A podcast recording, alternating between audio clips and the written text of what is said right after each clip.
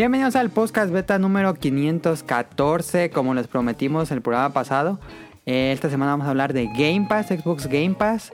Vamos a, al estilo del programa de Nino Canun, que para aquellos que nos escuchan probablemente no conozcan esto. O a lo mejor no. lo conozcan por estas retransmisiones que hubo hace poquito. Em, pero al estilo de Nino Canun vamos a, a discutir de... ¿Y usted qué opina de Game Pass? Vamos a hablar del nuevo anime de Godzilla. Eh, tenemos tema random de Japón. Y ya no supe si va a haber reseña de computadora o no, pero ahorita vemos. Eh, esto es el podcast beta número 514 y comenzamos.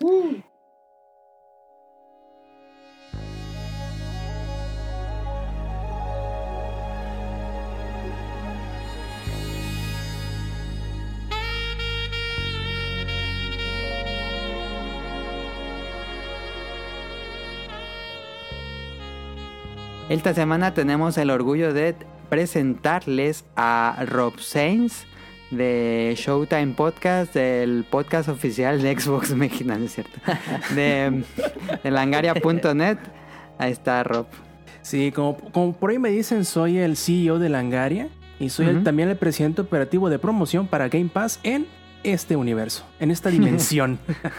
¿Qué tal? eh? Y también, también tenemos a Rion Jun desde Japón. Em, ¿Qué onda? Para, ¿Qué pla- onda? para platicarnos de, también de sus impresiones de Game Pass y de un tema interesante. Sí, este, recientemente pude adquirir para probar el Game Pass, entonces ahí tengo las impresiones, al menos en mi experiencia con la computadora. Y vamos a tener una plática desde, desde mi muy particular punto de vista, muy interesante de Japón, este, porque van a ser unas leyendas urbanas que no son las típicas historias de terror que siempre escuchamos en todos lados de eh, teque teque y, Pam, pam. Yo no sabía eso, no, no leí esa parte, creo. y las partes de Yu o Noelar y cosas así. No, no, no. Aquí vamos a hablar de unas eh, leyendas urbanas bien interesantes que la verdad cuando la estaba revisando sí me dejaron la piel un poquito chinita. Entonces pues Ah, ojalá sea de su agrado. A ver, leyendas está, legendarias, háganse a un lado. A la pela. Este Tonali está aquí también con nosotros. O Sonic Motion en Twitter. Em, Sí. y yo soy Adam o Mili Ninja también en Twitter. Y pues comencemos con qué jugar en la semana. Eh, si quieren, como lo fui presentando, Rob, ¿qué juegas en la semana? Igual que tú, Ratchet y Clank, eh, una dimensión aparte. ¿Cómo se llama en español? Una Sí, dimensión Aparte, aparte. Ah, lo, lo malo del, del subtítulo, yo creo, es que pierde el, entre comillas, doble sentido que tienen todos los títulos de Ratchet y Clank en Ajá, inglés. ajá, ajá. Sí. Porque, por ejemplo, había estado el Going Commando, había estado el Up Your Arsenal, había estado el de. ah, no me acuerdo cuál es cuál otro. Y este que es eh, Rift Apart. Si le Ajá. cambias la P y la R de lugar, dice. Ripped Up. Art. Sí. Ajá. Entonces en inglés. No en, español, como que pierde ese, esa Ajá. jiribilla, ese chistecín. Pero la neta, yo creo que Adán vas a compartir un poquito mi, mi, mi apreciación por, por el juego. Y no nada más es porque se vea muy bonito, porque es lo primerito que te llega, ¿no? Que es un juego que se ve increíble, si tienes una televisión que, que pueda correr HDMI 2.1. Y No. HDR. Sí, sí, o sea, ponle todo lo que le pueda poner tu televisión del HDR 2.1 y digo del HDMI 2.1 y a disfrutar porque se ve impresionante. Y más Sí. si, le, si le pones la actualización nueva que salió esta semana y le activas el modo de, de alta frecuencia de 120 frames por segundo. No, eso es una chulada, la verdad. Y más allá de todo eso, yo creo que si juntas eso, la excelente actuación de voz, el increíble humor, el buen guion, la historia, eh, que yo creo que es más seria o más emotiva o que toma, que toca tonos que a lo mejor no te lo esperabas de un juego de Ratchet y Clank. Y la música tan increíble, si lo juntas todo, te da un paquete que eh, no te voy a decir que es insuperable, pero es muy difícil ver con, todo, con todos los aspectos en ese mismo nivel, sobre todo en un juego que sea exclusivo para las consolas nuevas. Y yo creo que por ahora al menos es como que el estandarte o el... ¿Cómo decirlo? Sí, el estandarte de oro de lo que debería o cómo debería de verse, jugarse y escucharse un juego de nueva generación. Es lo que yo pienso muy particularmente. Sí, sí, me, me parece que si tienen un PlayStation 5 y no tienen Ratchet, pues sí debería ser su prioridad si quieren ver qué puede hacer su consola. Sí, no, es una chulada. Y lo que sí puedo comprender a la gente que no te voy a decir que lo vea a mal, pero que sí lo pueda como minimizar un poco, es que si han jugado un Ratchet y Clank, han jugado todos. ¿A qué me refiero? El juego es muy sencillo, no busca no busca reencontrar la fórmula, no busca, no busca revolucionar el género, no se complica con mecánicas que te estorben más de lo que te benefician. Incluso el juego no es muy difícil tal cual. La dificultad es nada más el encontrar tus combos para las situaciones que te pongan. De decir, ok, voy a tirar esta, este, eh, con esta arma y luego con esta y luego, con esta voy a, voy a, este, a dedicarme a limpiar el escenario de lo que quede de enemigos. Pero en realidad no me parece que sea difícil. A veces se me hace un poquito hasta Yo, de hecho, yo le subí la dificultad. Sí, yo de hecho muy bien seguí tu, tu mismo consejo. me Ah, parece que, que ese, esa primera dificultad encima de la que viene por default, yo creo que es la correcta. Porque aunque sí, en algunas partes se puede Um, se puede sentir un poquito difícil, es más que nada por la cantidad de enemigos que te avienta y porque, no sé si te pasó igual que a mí, de repente el juego se ve tan bien y tiene tantas cosas en pantalla que no ves todo lo que está pasando a la pantalla al mismo tiempo. Ajá, ajá, ajá. Y más como las arenas a veces son redondas o bueno, los enemigos llegan de todos lados, si no estás girando constantemente tu punto de vista, es muy sencillo que llegue un enemigo por una parte ciega y te agarra, ah, te agarre madrazos por ahí sin que te des cuenta. Entonces, yo creo que es más que nada eso que en realidad el juego sea muy difícil, no lo es, pero creo que también es parte como de, que de su encanto, ¿no? Que tú sabes que va a ser un juego relajado, un juego sencillo, un juego que va, te van a tirar una, una cubeta de enemigos cada segundo, pero igual tienes las herramientas para poder eh, defenderte y pasarla bien en ese momento. Sí. Gran juego. Yo también estuve jugando esta semana, de de una vez hablo de él. Este, pero sentí que ya me iba a acabar y me regresé, ya le saqué el 100%. Ahí en el porcentaje, no saqué todos los, los trofeos, ni abría la lista de trofeos, no sé cuál me faltaron. Pero ya el, el 100% y muy, muy, muy disfrutable. Me encanta ese juego. Sí, a mí me gusta mucho, o no es único de él, pero me gusta mucho el hecho de que eh, se tomaron la cortesía, por no decirlo de otra forma, de hacértelo lo más sencillo posible, de encontrar todos los coleccionables sin Sí. que estés perdiendo tiempo para hacerlo. De hecho, incluso en una de las últimas áreas del juego hay un objeto escondido que es un mapa que te Sí. pinta todos los coleccionables en las distintas áreas. Ya te vas a tu mapa, le pides que te marque y te siga el objeto que te hace falta y te lo marca siempre en pantalla cuando estás jugando de, de tal manera que no andas dando vueltas en el mapa nada más buscando ese último objeto que te hizo falta. sí. Sí. Sí, por eso mismo les- me regresé. Dije, ah, pues así ya está más fácil y ya me regresé.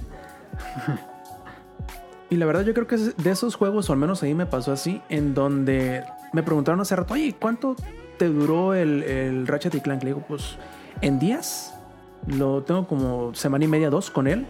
Ujú. Y en horas, le digo, yo creo que fueron, ni las conté ni las sentí, pero si medio empiezo a sacarle cuentas, yo creo que fueron como 10, entre 16, 18 horas.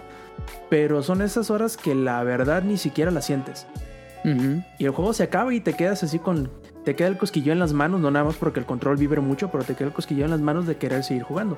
Así que no he investigado porque prácticamente acabo de terminarlo, pero no he investigado si tiene algún juego, algún modo de, New Game Plus o algo así. Que yo creo que no estaría mal de repente devolverme o hacer los retos que te ponen en, el, en la cantina. Ah, sí, están padres. Yo los completé ayer en la noche, los, de oro. Bueno, todos. Este, y justo hoy en la mañana terminé el juego, nada me faltaba la batalla final. Em, pues ahí está Ratchet Clank, muy bueno, realmente lo recomendamos ampliamente. Junto con Returnal, pues yo creo que esto es lo, lo más, más, más, más bueno de, de Play 5. Pero bueno, este, no sé si tengas algo más, Rob. No, nada más que yo creo que uno de los, de los obstáculos más grandes, tanto de Returnal como de Ratchet y Clank, es el precio. Y se me hace muy curioso que eh, va a ser muy común, o al menos conmigo lo fue, encontrar lo más barato en la versión física que en la, fres- que en la versión digital. Así Sí, que hecho, echen sí. un ojo con sus precios si quieren aprovechar el mejor precio. Es muy seguro que vayan a encontrar lo más barato en físico. Sí, sí, yo también eh, eh, me fijé en eso. Eh, ¿Tú, Rion, qué jugaste en la semana? Este, de hecho estuve probando ahí varias este, cositas. Eh, probé el- la, el- la temporada beta del Pokémon Unite. Eh, me llamó. Ah, le entraste al MOBA. Sí, me, me- me llamó muchísimo la atención. Eh, cabe re- eh, resaltar que este no es un review. De hecho, la parte del, del beta del, del Pokémon Unite nada más es un escenario. Entonces, pues realmente no hay mucho que probar en cuanto a la parte de escenarios. Pero, Pero eso es normal en MOBAs, ¿no? Que siempre es el mismo escenario, ¿o no? eh, hasta donde tengo entendido, sí va a haber varios escenarios. Bueno, va- varios, no sé cuántos, pero sí hay más de uno. Entonces sí es más de un mapa. Y por cómo funciona este MOBA, pues realmente sí sería interesante pues como que ver otro tipo de terrenos u otro tipo de, de mapas.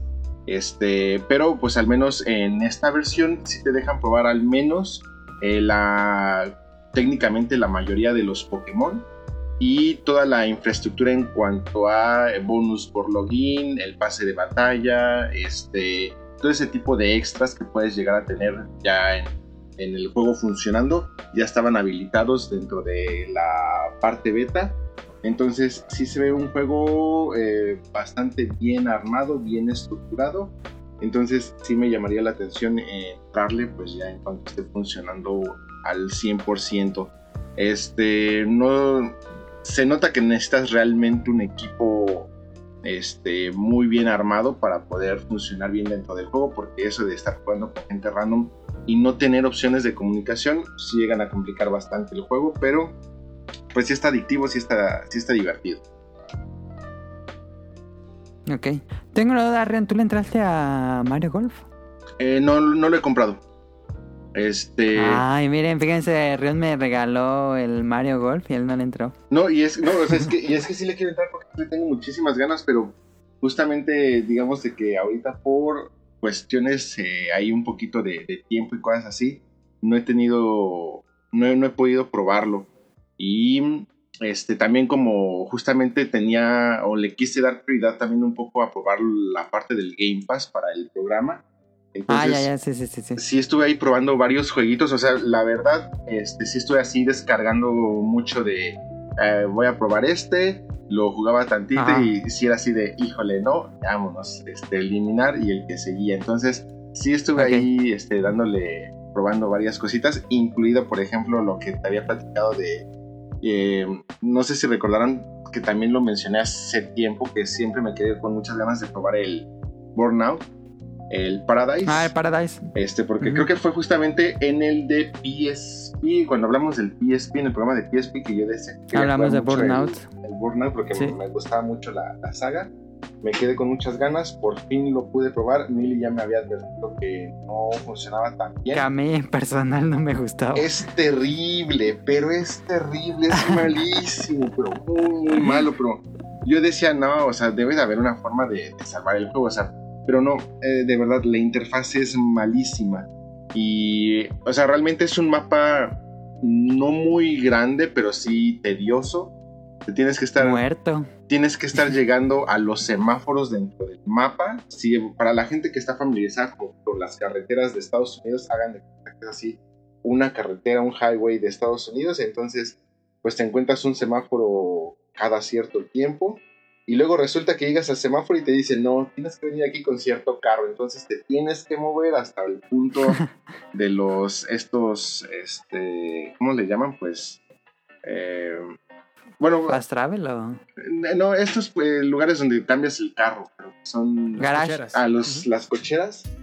Entonces, para ir por el carro correcto y no hay en todos lados, eh, eh, funciona muy, muy mal. O sea, realmente, pues traían como que hay una idea interesante, pero muy mal aplicada. Realmente el mapa no es interesante. Eh, muy, muy mal juego. Así, sí fue así de. creo que lo probé dos horas y ya a desinstalar y no sé cómo duré dos horas. La verdad, pero. Sí, estuve probando varias cosas para darle como que más sentido al, al Game Pass y todo eso. Este.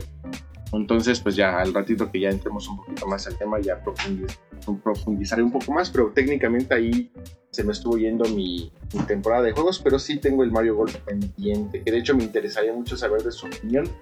¿Qué tanto A hay? ver, ahorita eh, es justo lo que íbamos a, a pasar. qué tanto hay de una vez que terminas como que la campaña, por así decirlo, qué tanto rival hay para ver si, si, vale la pena y todo eso o voy a dar del juego.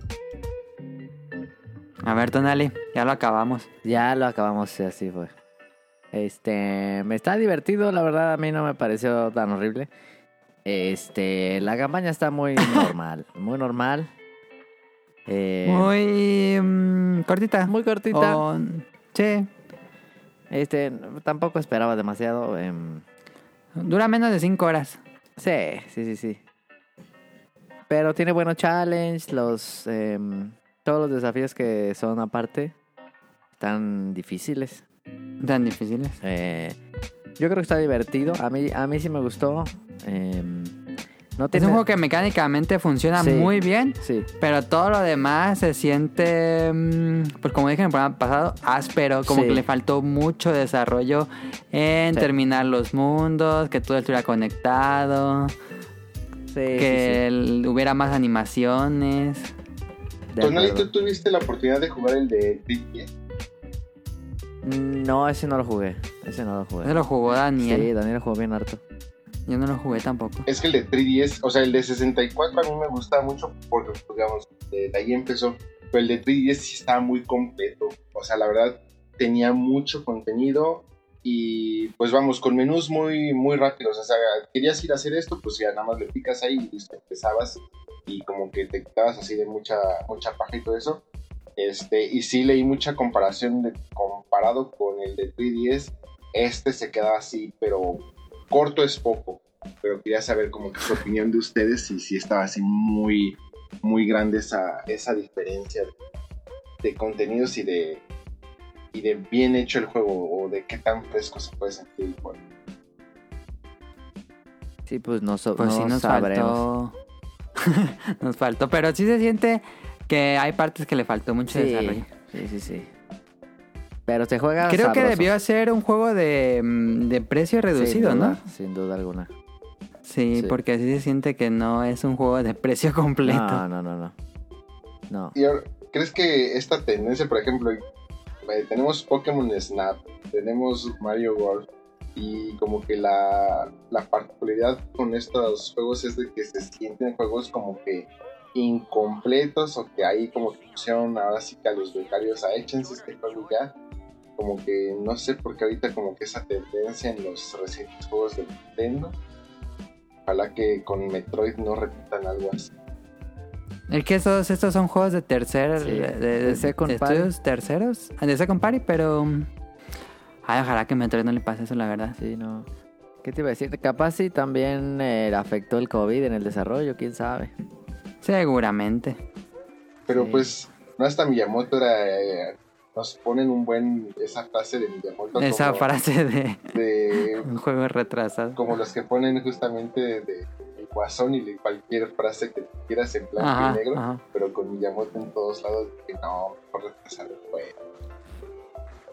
Este, que lanzarlo así todo culero y.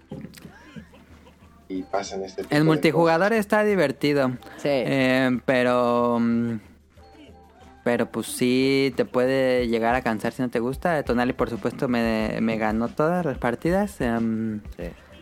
eh, pero pues. Está el modo en línea, digo. Ahí Sí. está el. Si, si te lo acabas, pues ahí está el modo en línea y el clásico modo como arcade. Eh, no sé qué tanto funciona este, el, el Rush Mode, eh, el que vas corre y corre. Que Ajá. hay dos, está mm, el de por puntos y el de por tiempo. Sí. Eh, no sé qué tan bien funciona porque de repente es más disfrutable también un golf normal. Sí, yo también creo lo mismo, ¿eh? Sí, y creo que ese Gold Rush, eh, digo, em, Rush Mode, como que para el golf a campo traviesa funciona. Pero si no, en un curso normal, como que está más chido uno golf normal. Ajá, ajá. eh, es lo que yo creo. Como que no suma demasiado el andar corriendo. Ajá, ajá. Sí, el- te digo, te mete cierta presión. Sí, Pero mm, creo que también es más disfrutable uno normal por Sí. extraño que suene. Yo creo que si te metes así con tres amigos y están hablando y están en golf normal, creo que está chido. Zoom con golf. Sí, ah, está, suena bien, ¿eh? Apúntame. Sí. Al- no sé qué tan balanceado está porque no he jugado tanto con los personajes normales. Eh, no sé si allá habrá uno muy roto y así. Vi que varios juegan con Wario. Ok. Creo que está más Ah, no mamado. sé. Pero está bien, está bien. Ahí está eh, Mario Golf y yo estuve jugando Ratchet and Clank. Entonces, pues es lo que jugamos en la semana. Vámonos al Beta Quest. Voy a perder.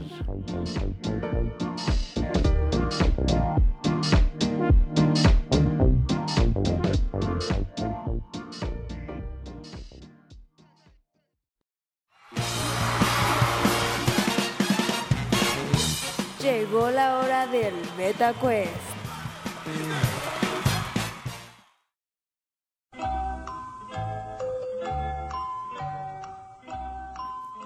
El Beta Quest es eh, la mecánica de que les doy tres pistas y tienen que adivinar qué juego es. Eh, pueden adivinar en cada una de las pistas.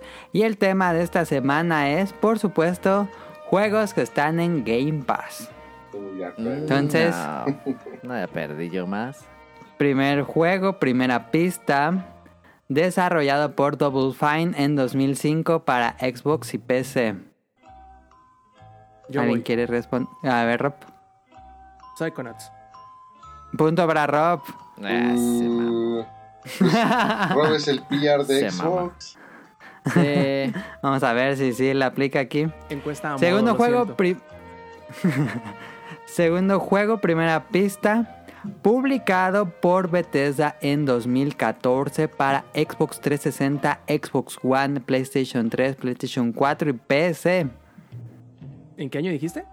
2014. Publicado, no desarrollado. Publicado, no desarrollado por, por Bethesda. No, no sé. Voy, deshonor. Eso es incorrecto. Ah, Eh. es que sacan uno cada año los de Bethesda, entonces. Creo que ya Eh, queda Tonali y Rian. ¿Te quieren contestar o, o digo la segunda pista? Segunda échale. pista. Eh, la segunda pista es, es el primer juego de un nuevo estudio de 2014, pues. Este, esa es la segunda pista. El primer juego de un nuevo estudio que Ya les publica es. Bethesda. Ya te lo voy a mandar por mensaje privado de Twitter para que veas. Eh, eh, yo me voy a seguir esperando. no sé. Échale, échale. ¿No? No. La que me mandó Rob no es. Tampoco. Ay, ya sé cuál es entonces. Ah, nah, Te va a mandar toda la lista. Sí, me- me reaccionó con el pulgar para abajo, qué grosero. Tercera pista, última. El juego está dirigido por el creador de una de las series de survival horror Sí. más importantes que existen. Este. me- Ahí ya está muy fácil. Sí, ya eran las dos opciones que tenía de- de- con la segunda pista. me, me- Wolfenstein. Dijo Tonali Wolfenstein, eso es falso. Quedas tú, Ah. Rion, puedes responder o puedes dejar pasar esta pregunta. No, pues eh, si es por Survival Horror, Bethesda, nada más me suena Devil White. Correcto, Devil Within de- para el Xbox 360. Bueno, hasta ahorita está en Game Pass em, de 2014. Punto para Rion. Jueguen, están re buenos. Bueno, no re buenos, pero están buenos. Dicen que el 2 es muy, muy superior al, al 1. A mí me gustó más el 1, pero por la historia. Ok, ok, ok. Tercer juego, primera pista. Desarrollado por Megacrit en 2019 para PC. Esos no los conocen. Y nadie. unos meses después llegaría a casi todas las consolas. No sé ni quién es ese estudio, así que paso. No, yo tampoco. E- Es independiente el juego, claramente. Mega Crit. Ajá. No, o sea. Ok. No, tú no, Rian. No. sí. Ok. Segunda pista, muy fácil. Es un roguelike. Ah, yo, yo, yo, yo. A ver, Rian. Este, Slade Spy. Punto para Rian. Oh, ¿Y cómo vas a ver? Pero, ¿saben lo más chistoso? Esto lo sé gracias a usted. Porque Pues sí. Es un juegazo, es un perro juegón. yo no. Está en, está en Game Pass. Yo. ahí, Si tienen Game Pass, no mames, jueguen esa madre. Y ustedes siempre estaban duro y dale con este juego y por eso lo. Ok. Es que yo no sabía quién lo hacía. Mega Crit, nada más ha hecho Slide Spire según yo. Em, vamos al cuarto juego desarrollado por Frontier en 2016 para la PC. Ah, Paso. Ok, segunda pista. Es un simulador. Ah, ya sé. Jurassic Park Ah. Evolution. Eso es incorrecto. Ah, fuck. ¿Cuál dijiste? Es un simulador la segunda pista. No, pero- La primera es desarrollada Jurassic por... Par- eh, Ah, Park dijo Evolution Jurassic no Park World Evolution. Ese no es un simulador, sí. Eh, ¿Sí? ¿De parques? Ah. Ah, ya sé cuál es, sí. ¿Cuál es, Tonali? No, no, o sea, ya sé cuál es Jurassic World Evolution. Ah, ya, ya, ya. ¿Tú, Rihanna, Tonali? Nah. Última pista. Es la secuela espiritual del juego más exitoso que ha hecho Frontier Developments. Em, y es la ya pista. sé cuál es. Creo que ya sé cuál es también yo. Es A ver, la secuela espiritual de Roller Coaster. ¿Y que cómo se llama? Se llama... Como... Era como Ride Scream o algo así. Mm, no. No. No era así. Este, ¿cómo se llama? Nali? No puedo decirte si, si, no, si no me Pues no, así se llamaba algo así, pues no me acuerdo. ¿Tú, Right tienes algo que algo así. contestar? Nada.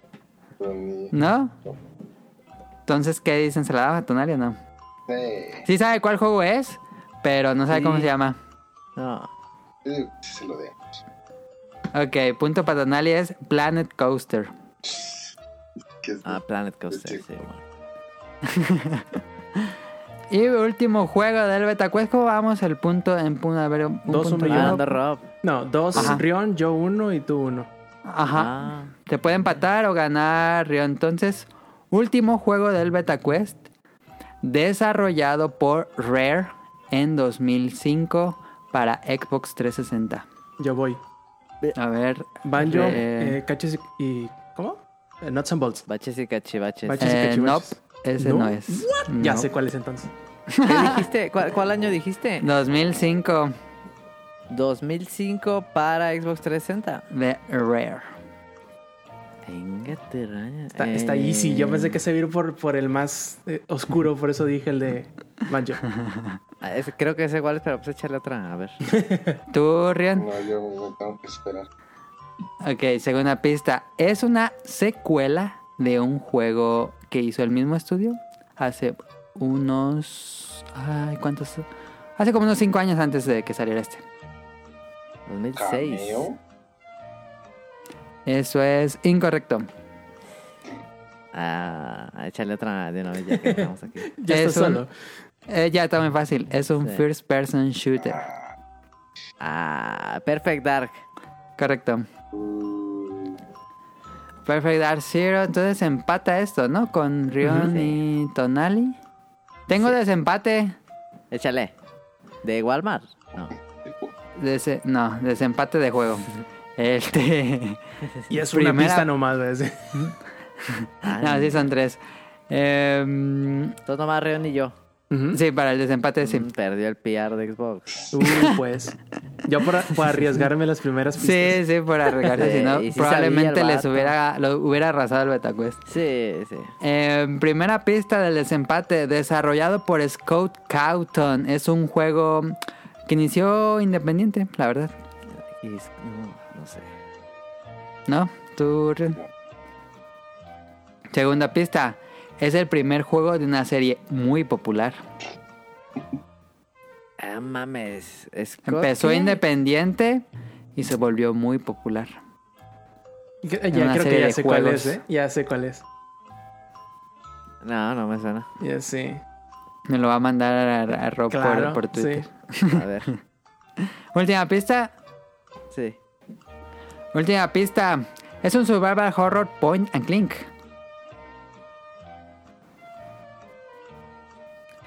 Ah, ¿No? ¿Nadie? Eh, no. ¿Tú? Ni idea. ¿No? Pensé que era más popular esto, pero... Échale otro, otra pista, una pistilla más. Otra pista que me inventé. am, se desarrolla en un restaurante. What?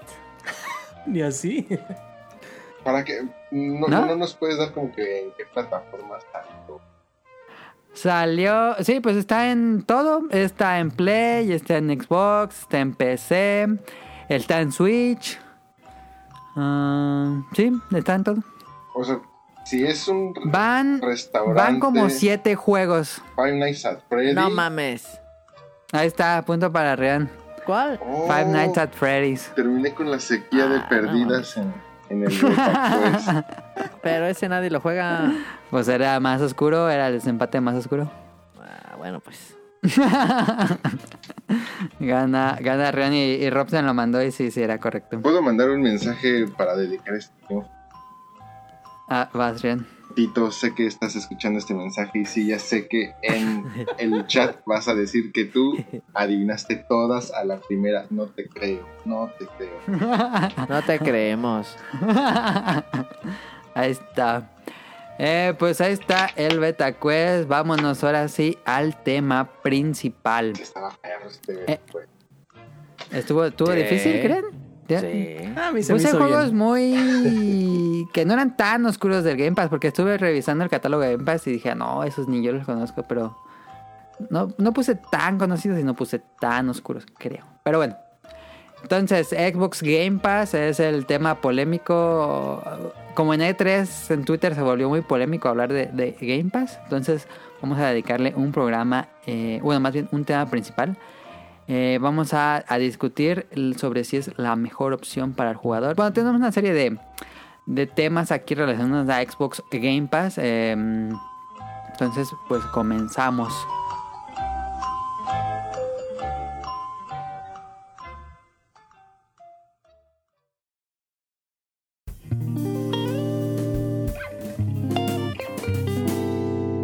Tema principal.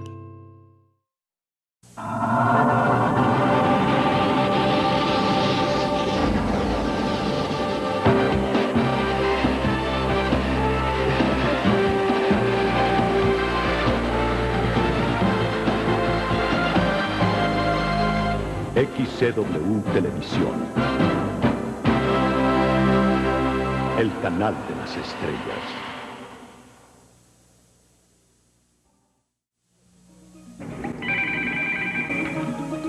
Televisa, buenas tardes. Su nombre, por favor. Dirección y teléfono. ¿Y usted qué opina?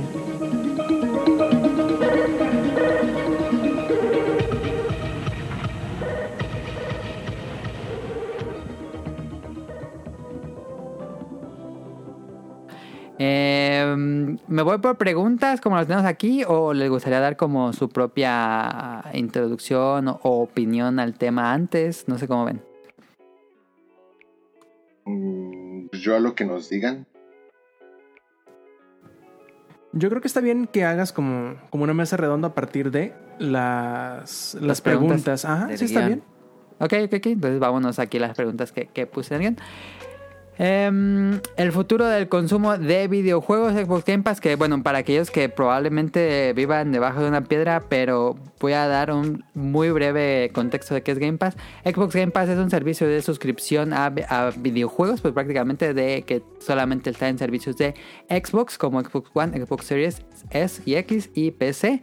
Em, y pagas, eh, son 10 dólares al mes, si no me equivoco. Sí. Este... em, y te dan un catálogo de más de 100 juegos que puedes descargar directamente en tu consola. Eh, es como una renta, como Netflix, y los bajas, los juegas y si dejas de pagar o cancelas el servicio, pues ya no podrías jugar. Aunque los tengas descargados en tu consola, ya no tendrías el acceso al juego. Este, mm, y pues cada, cada mes se están agregando nuevos juegos y cada mes retiran unos cuantos. Este, es básicamente como funciona Xbox Game Pass. Y queremos hablar del tema porque el, pues el, el E3 de- o la conferencia de 3 de Xbox, pues eh, fue más como para anunciar o vendernos su servicio a aquellos que no, que no lo contratan, más que propiamente creo yo, por lo menos eso fue lo que sentimos aquí en el programa, de que en lugar de vender la consola, sino que ahora el paradigma que ha cambiado Microsoft es vender suscripción en lugar de vender la consola. Este, entonces, comenzamos, pues yo creo con, la- con la primera, dejando la delta, si es el futuro, creo que esa la podemos pasar hasta el último. Este, me gustaría pasar a, es un servicio rentable para desarrolladores. El problema de aquí es que después de estar, estuve leyendo varios reportes de, Game Pass, eh, todos los tratos que hace Microsoft con los desarrolladores para poner sus juegos en el servicio es privado. Y pues del trato ahora sí que se negocia entre estas dos partes. Nunca se ha hecho público uno. eh, no sabemos qué tan bien o qué tan mal les va a los, a los desarrolladores. Pero en general eh, leí eh, opiniones muy positivas de algunos desarrolladores que con el dinero que recibieron de Microsoft por acceder a colocar los videojuegos en el servicio, eh, pudieron incluso fundar nuevos juegos, eh, como por ejemplo, ay, se me fue el nombre de estos desarrolladores, los que hicieron T, los de Hospital, Two Point. los Ándale, los Two Point, Two Point Hospital, este, ellos mencionaban en un artículo que leí que gracias al dinero que obtuvieron con este trato, pues pudieron fundar dos juegos nuevos que uno ya salió, que, bueno, ya está anunciado, que es el de la universidad. Del campus. Ajá, el del campus, este, ellos estaban muy contentos también. Había leído, ay, que, creo que los había anotado, pero ahorita no me acuerdo.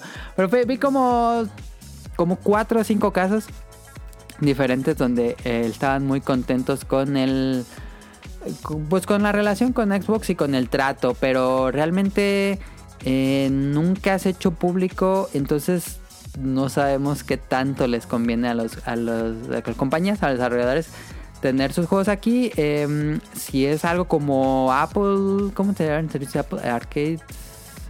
Sí, Apple Arcade. Apple Creo que debe ser algo similar también, ¿eh? de que les paga por cuántos minutos juegan los, los jugadores, como de tipo Spotify, de reproducciones. En creo que como funciona es que les pagan en base a depende de cuántos jugadores bajaron el juego y cuántas horas hayan dedicado los jugadores a ese juego en particular. Creo que ese es más o menos, pero como les digo, creo que nunca has hecho público esto. Y por otro lado tenemos el caso, eh, este que les mencionamos en el programa de 3, que el desarrollo de Stalker pues pedía a los fanáticos eh, que sería una gran manera de apoyar el juego si también compraran el juego directamente a, a- bueno directamente a, a, ellos en físico o digital. Este pero casos negativos no encontré. Ustedes qué opinan crees que es un servicio rentable para los desarrolladores y también está el caso es nos debería importar que fuera un servicio rentable para los desarrolladores Ahora, yo también estuve investigando bastante esa parte y también no, no encontré ningún dato concreto, pero a partir de la especulación podríamos, o bueno, eh, al menos lo que mucho se, se puede discutir a partir de esa especulación es de que eh, ahorita posiblemente, y no se me haría nada extraño, Xbox también está apostando mucho a atraer a las compañías a su servicio. Entonces, eh, como Ujú. trato inicial y como ese dinero con el que están fundando algunas compañías, puede ser dinero no tanto del, del dinero que les paga por cuántos minutos están jugando su juego Ok, ok. o algo así, sino, hey, éntrale, nosotros te pasamos tanto dinero por entrarle, por estar disponible ahorita para eh, promocionar el servicio, para decir que hay tantos juegos, para decir que tú estás en, dentro de este catálogo de juegos y a cambio pues te pagamos tanto porque estés, eh, no sé, un año, dos años o algo así. Entonces, obviamente, es ahorita como que un deal eh, promocional que posiblemente ya después de que ya se estandarice el servicio, pues ya van a estar eh, regidos por lo mismo así de cuántos minutos te el jugador o cuántas descargas, etcétera. Entonces, puede que en un principio estos deals sean engañosos y nos hagan ver cosas que realmente no van a poderse mantener en un largo plazo. Y que posiblemente también no sea el mismo deal para todos los eh, desarrolladores. Sí, eso, también leí que, que no era el mismo. No, no era lo mismo que le decía a Sega que le decía a un. Entonces, este, pudiéramos ahorita también nosotros estar viendo eh, un servicio que se ve sumamente atractivo, sumamente rentable. Nosotros como videojugadores, obviamente, porque pues tenemos una cartera muy amplia, pero yo creo que sí nos debería de importar hasta el grado de decir, bueno, eventualmente pues de nada va a servir que sea muy atractivo o que tenga un catálogo tan amplio si de largo plazo pues ya no va a ser sustentable y al final pues nos vamos a quedar con juegos bien basura o con este pues desarrolladoras no tan interesantes o no tan atractivas o sin los juegos más atractivos, o sea, te ponemos los que no son tan atractivos, pero los nuevos y todo eso, pues sí los vas a tener que seguir comprando de manera tradicional, posiblemente. Ujú, Calidad, calidad, ahí la balanza. ¿Tú, Rob, cómo ves? Yo creo que, bueno, más allá de si nos debería importar, porque creo que siendo consumidores a nosotros lo que nos debe de, de importar es más el producto tal cual y la experiencia que nos vayan a entregar, más que si le conviene o no al desarrollador. Ok. Eh, eso se me hace un poquito, lo que estoy diciendo se me hace un poquito cínico, ¿no? Eh, pero yo creo que al desarrollador le conviene, sí, muy independientemente de si a final de cuentas signifique que le vaya a ganar más o le vaya a ganar menos que si lo hubiese vendido a, a la minoría, pues normal, eh, venta por separado. Yo creo que les conviene mucho, sobre todo cuando viene acompañado, porque así lo es, de una mención oficial. Que es si, Ajá. si lo ves de otra manera, es marketing gratuito. Aparte de que te están pagando por el, por el acuerdo de poder publicar tu juego de manera gratuita, están poniendo cuando lo van a poner junto con los otros juegos, que por lo general no son muchos, son cuatro o cinco cada vez que anuncian uno, y ahí te lo ponen en primera portada, te lo ponen enfrente de la gente, y eso hace una de dos cosas. Primero, que quienes tienen el Game Pass lo descarguen y lo jueguen. Y si tienes contenido descargable eh, aparte que ese no lo incluye el Game Pass, pues te lo compren. O si no tienen Game Pass y no quieren, no quieren suscribirse a Game Pass, pero lo van a comprar, se acuerdan de que está ahí y lo compran. Entonces, yo creo que les conviene a final de cuentas, independientemente de si vende mucho, si vende poco, o si hubiesen sacado más dinero si lo sacaban de otra manera. Porque la notoriedad y la descubrabilidad, no, no sé cómo se diga. La, ¿Exposición? la exposición es lo más importante para un juego chiquito. Y ya si Sí. hablas de un juego grande, por lo general esos terminan ganando como sea, porque si no venden entre comillas muchos en el Xbox, porque ponle cualquier motivo, que no hay muchas consolas, que como la gente ya está en el Xbox de todas maneras no lo iba a comprar y, y así, en las otras plataformas sí van a vender lo que iban a vender a final de cuentas. Eh, y si lo ponemos como ejemplo, por ejemplo, ahorita hablando de, de- de casos que ya se sabe un poquito al menos, la semana pasada, antepasada, Square Enix dijo que le había ido muy bien a Outriders, Ajá. a pesar o eh, debido a estar en Game Pass. De hecho, ya lo consideran como una de sus nuevas franquicias a, eh, a futuro, que van a explotar y que le fue mucho mejor de lo esperado. Y mucho de ese efecto de la popularidad que tuvo se la atribuyen primero que nada a la, a la exposición o cómo, cómo decirlo. A, al efecto ese de boca en boca, ¿no? De estarlo recomendando, de estar hablando de él y el hecho de que estuviese gratis le dio la oportunidad a la gente de acercarse a esa marca. Entonces, probablemente de no haber sido así, no lo hubieran jugado, pues. Entonces, yo creo que sí le sirvió al menos para utilizar, al menos, si consideramos a Outriders una marca nueva de un desarrollador que acaba de comprar este Square Enix eh, en un género que no le fue muy bien a su último juego que publicaron, que fue el de Avengers. Avengers, ajá. Entonces, vaya, el mencionar algo de, así de positivo de Outriders cuando no dijeron absolutamente nada de Avengers, creo que te da al menos algo en qué pensar y que a ellos al menos y en la situación muy en específica de Outriders les salió bastante beneficio- beneficioso. No, no sé si rentable, pero beneficioso al menos, sí. Aunque, bueno, no me acuerdo, pero dijeron cifras. y Creo que no sé si habrán dicho Ahorita lo busco ah, en es un pequeño sitio que se llama langaria.net. Ahorita lo busco la nota que ahí se publicó. Muy Sí, es que interesante, no me por acuerdo. cierto. Están haciendo promoción en tu, en tu podcast, Willy. Que te paguen un poco. eh, ¿Tú, tú, Nari, crees que es eh, rentable para los desarrolladores? Pues eh, yo supongo que sí debe ser rentable, la verdad, eh, digo, no sé, pero yo supongo que sí debe ser rentable Porque mm, por lo menos creo que va, va a ser rentable en estas primeras etapas de Game Pass. Bueno, que no, no es nuevo. ¿Cuánto ya lleva? ¿Como tres años? Sí, ha de llevar unos tres años fácil. Sí, ¿Tres, más o dos menos. años? No sé. Ajá. Entonces yo supongo que los deals ahorita son un poco mejores. Si la plataforma le empieza a ir súper bien y despega, creo que los deals van a ser eh, no tan buenos, van a cambiar. Ahorita, obviamente, Microsoft quiere ganar Ah. suscriptores. Ajá.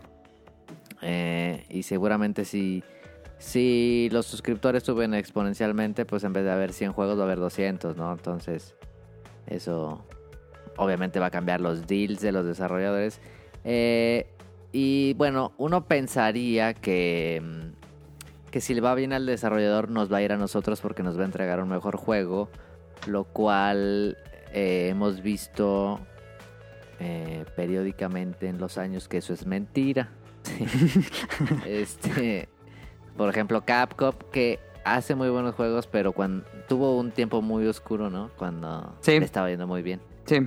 Eh, hay, hay muchos ejemplos, hay muchos ejemplos.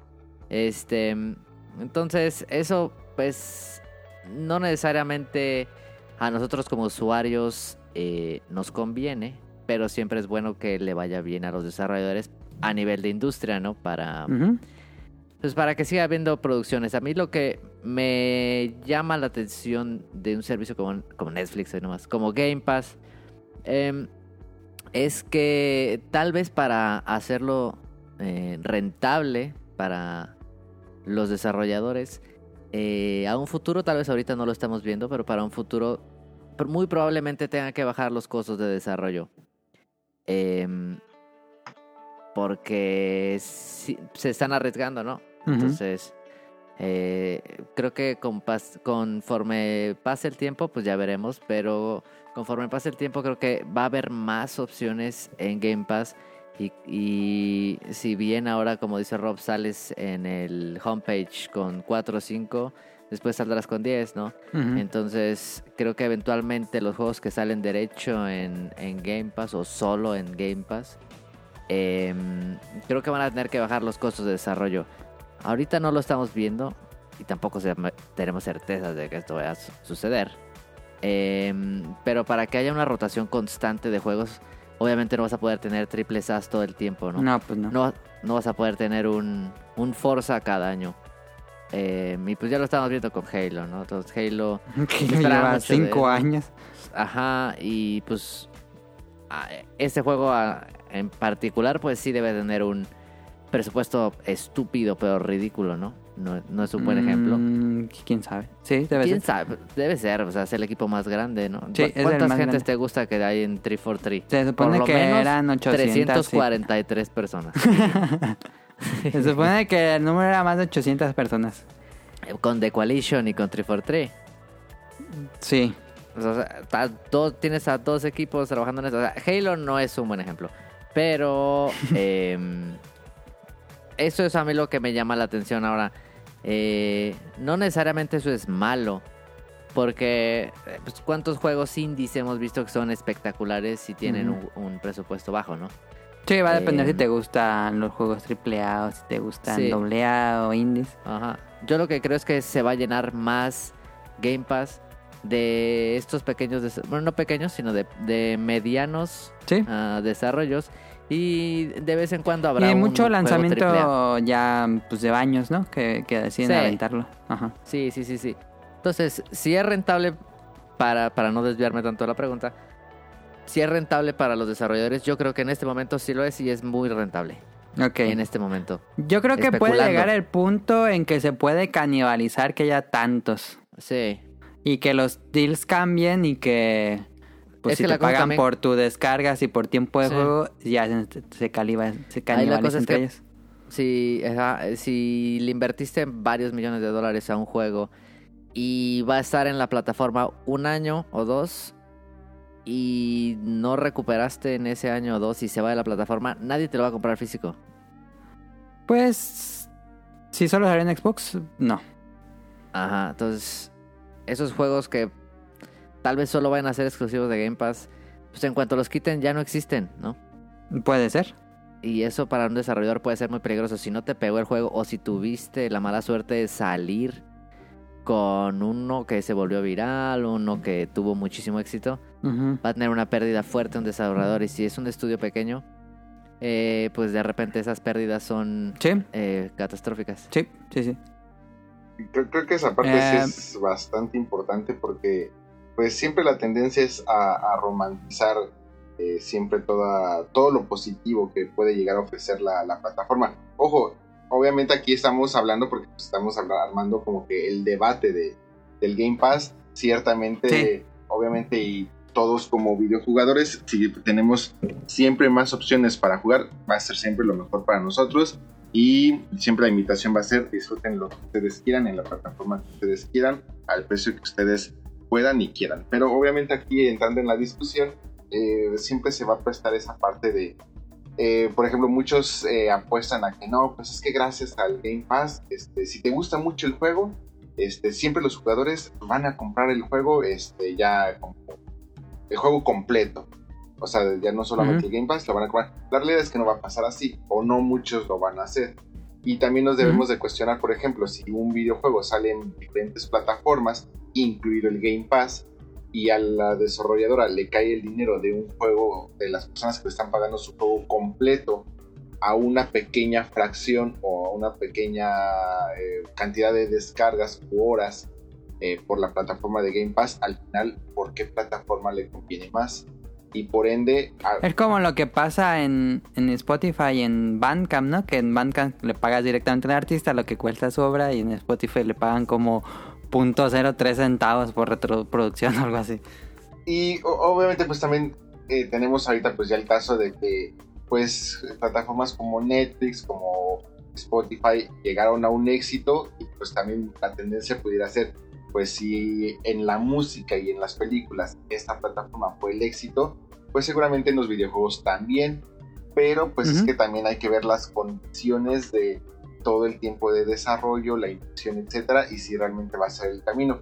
Yo solamente muchas veces me cuestiono, yo sé que esto no debería de ser la regla, pero me cuestiono si Steam teniendo un catálogo tan grande, tan amplio, no ha optado por una plataforma como Game Pass o por una opción o plan como el Ujú, Game Pass, De servicio. Este, teniendo realmente la capacidad y realmente pues ya tienes toda la, la estructura para hacerlo Sí, pudiera sí, ser porque debe de haber ahí ciertas condiciones que pudieran ser no tan favorables, no lo sé. Ajá. es solamente ahí un- como para pensarse pues. Sí, Yo ahorita vamos que- a, regresar a ese punto en, en una Es pregunta. eh, ah, bueno.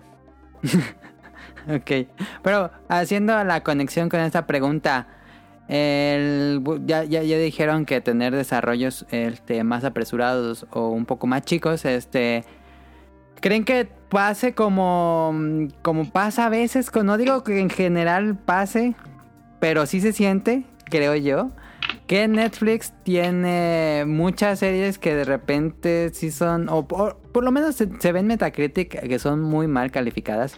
Pero pues siempre está entregando, entregando, entregando, haciendo y haciendo y haciendo nuevas series este, para ir rellenando el catálogo. Que a veces se siente que es más eh, buscar la calidad, la cantidad en lugar de la calidad. ¿Creen que, porque están los memes, este, no, no los hago yo, este, pero los memes estos de que los juegos exclusivos de Game Pass no, no llegan a, los colores verdes en Metacritic.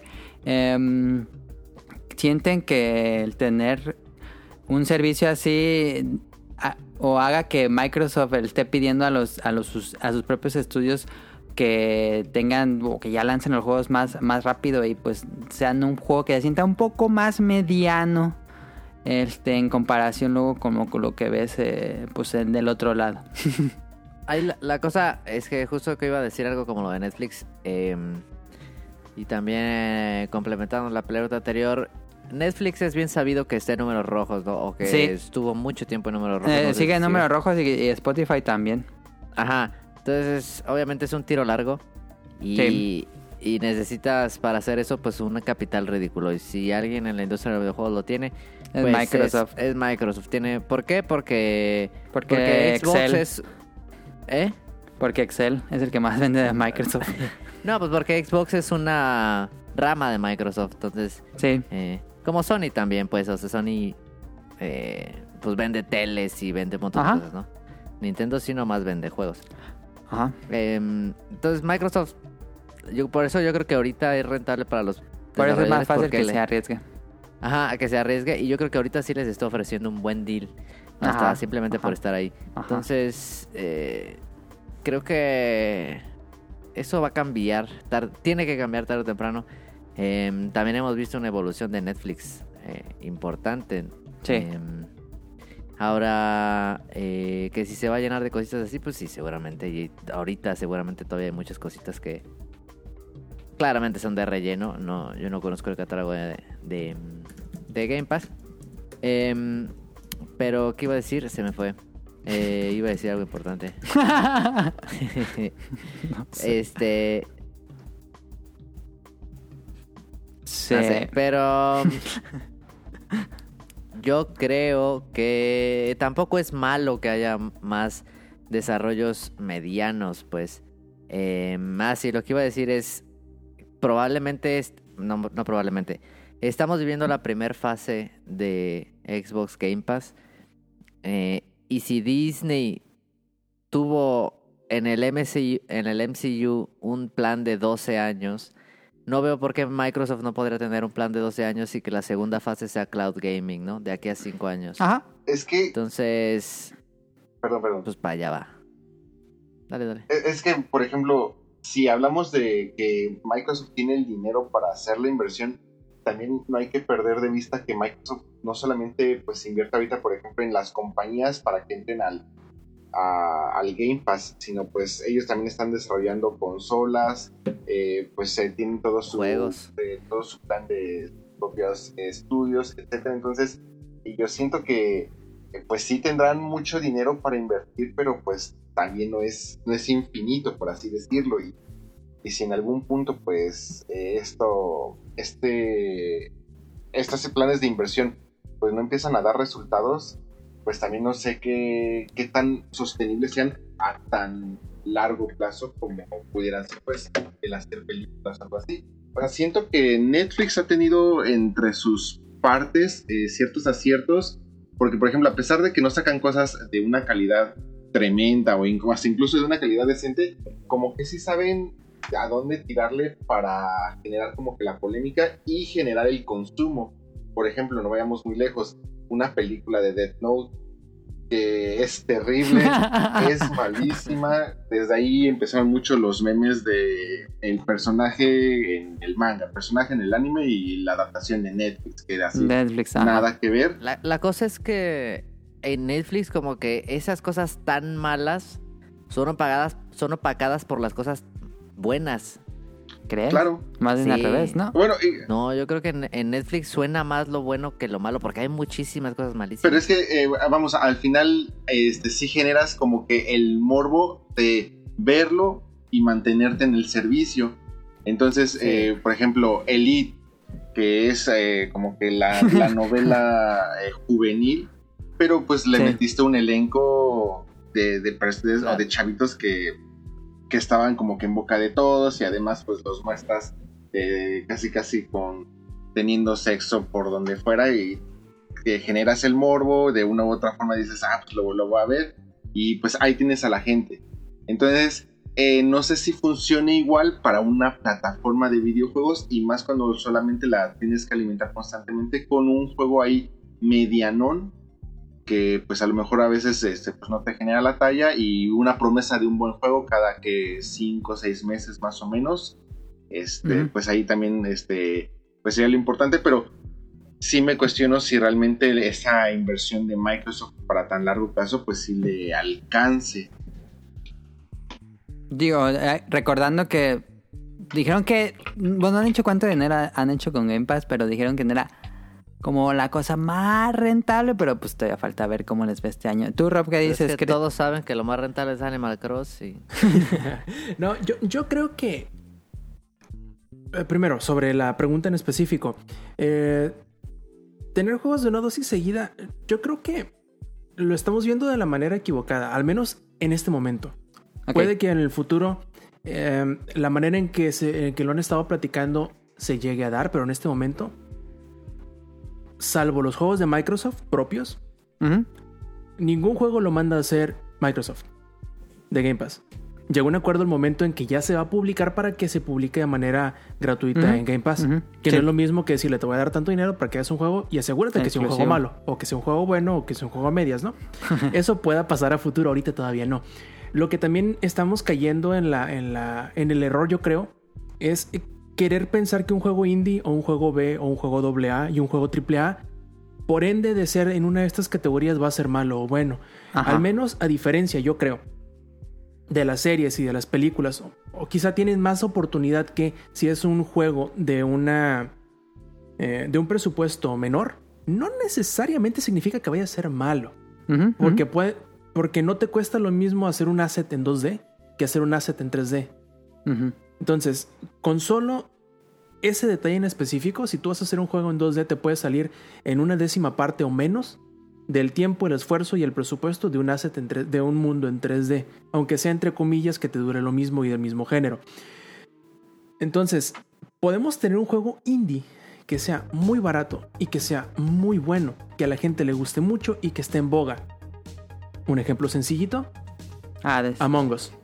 Ah, Among Us. también. Among Us no creo que haya Sí, sido claro. un juego muy caro de desarrollar. Y aún así, No. tiene un ejército de personas que le encanta, que es lo único que juegan y que van a seguirlo jugando por bastante tiempo. Por el otro lado, también podemos tener juegos que son muy caros y que aunque hay gente que le guste, objetivamente son malos. Como por ejemplo Just Cause 4, como por ejemplo Fallout. eh, Fallout 76 empezó muy mal. Por ejemplo, Ajá. este de Microsoft que ahorita se me olvida, el de Terry Cruz. Ah, Crackdown. Crackdown, ajá. Entonces, A esos son juegos de AAA que son malos objetivamente, pues. Ahora bien, tanto de un lado ni del otro. O sea, si un juego, si Microsoft, vamos a suponer, vamos, podemos poner el ejemplo perfecto con Halo. No porque ellos sintieran la necesidad de que Halo tenía que salir con el estreno de la consola, lo obligaron a que Ajá. saliera con el estreno de la consola. Se esperaron y le van a dar y le están dando el tiempo que necesita, que creo que es lo que va a hacer con todos los proyectos propios que tenga. Y hasta que no empecemos, yo creo, a ver lo contrario, yo creo que no deberíamos de preocuparnos o de empezar a, a equiparar eh, un juego independiente o un juego AA o un, un juego categoría B con un juego malo, porque vaya, a mí me puede parecer de lejitos porque yo nunca lo jugué, pero o a cualquier persona puede ver, vamos a suponer, un juego tipo B, ¿qué les gusta? Eh, Shadows of the Damned. Ajá. Es un juego tipo B, estamos de acuerdo. O doble A, no sé cómo lo quieran ver. No es el mejor juego. Incluso para muchos puede, ser no, puede no ser ni siquiera un buen juego. Pero aún así, para la medida, para lo que costó y para lo que vendió, te aseguro que fue un éxito. Mm, no sé. Menor o mayor medida no sabemos. pues, Seguramente pero, pero sí. fue un éxito, Ajá. te puedo asegurar porque es Sí. un juego súper querido, es un juego que a la gente le encanta, a la que le encanta. Pero lo que no los hemos jugado lo podemos ver con mucho recelo y pensar que es malo. Pero no siempre pasa así, pues entonces yo creo que ahorita al menos de momento no hay que... Es cierto, como muchos dicen, es que hay mucho cascajo. Sí, pues hay mucho cascajo si lo comparas con juegos, primero AAA, si comparas un este, presupuesto con otro, sí puede parecer cascajo el que sea tan, tan pequeño en comparación.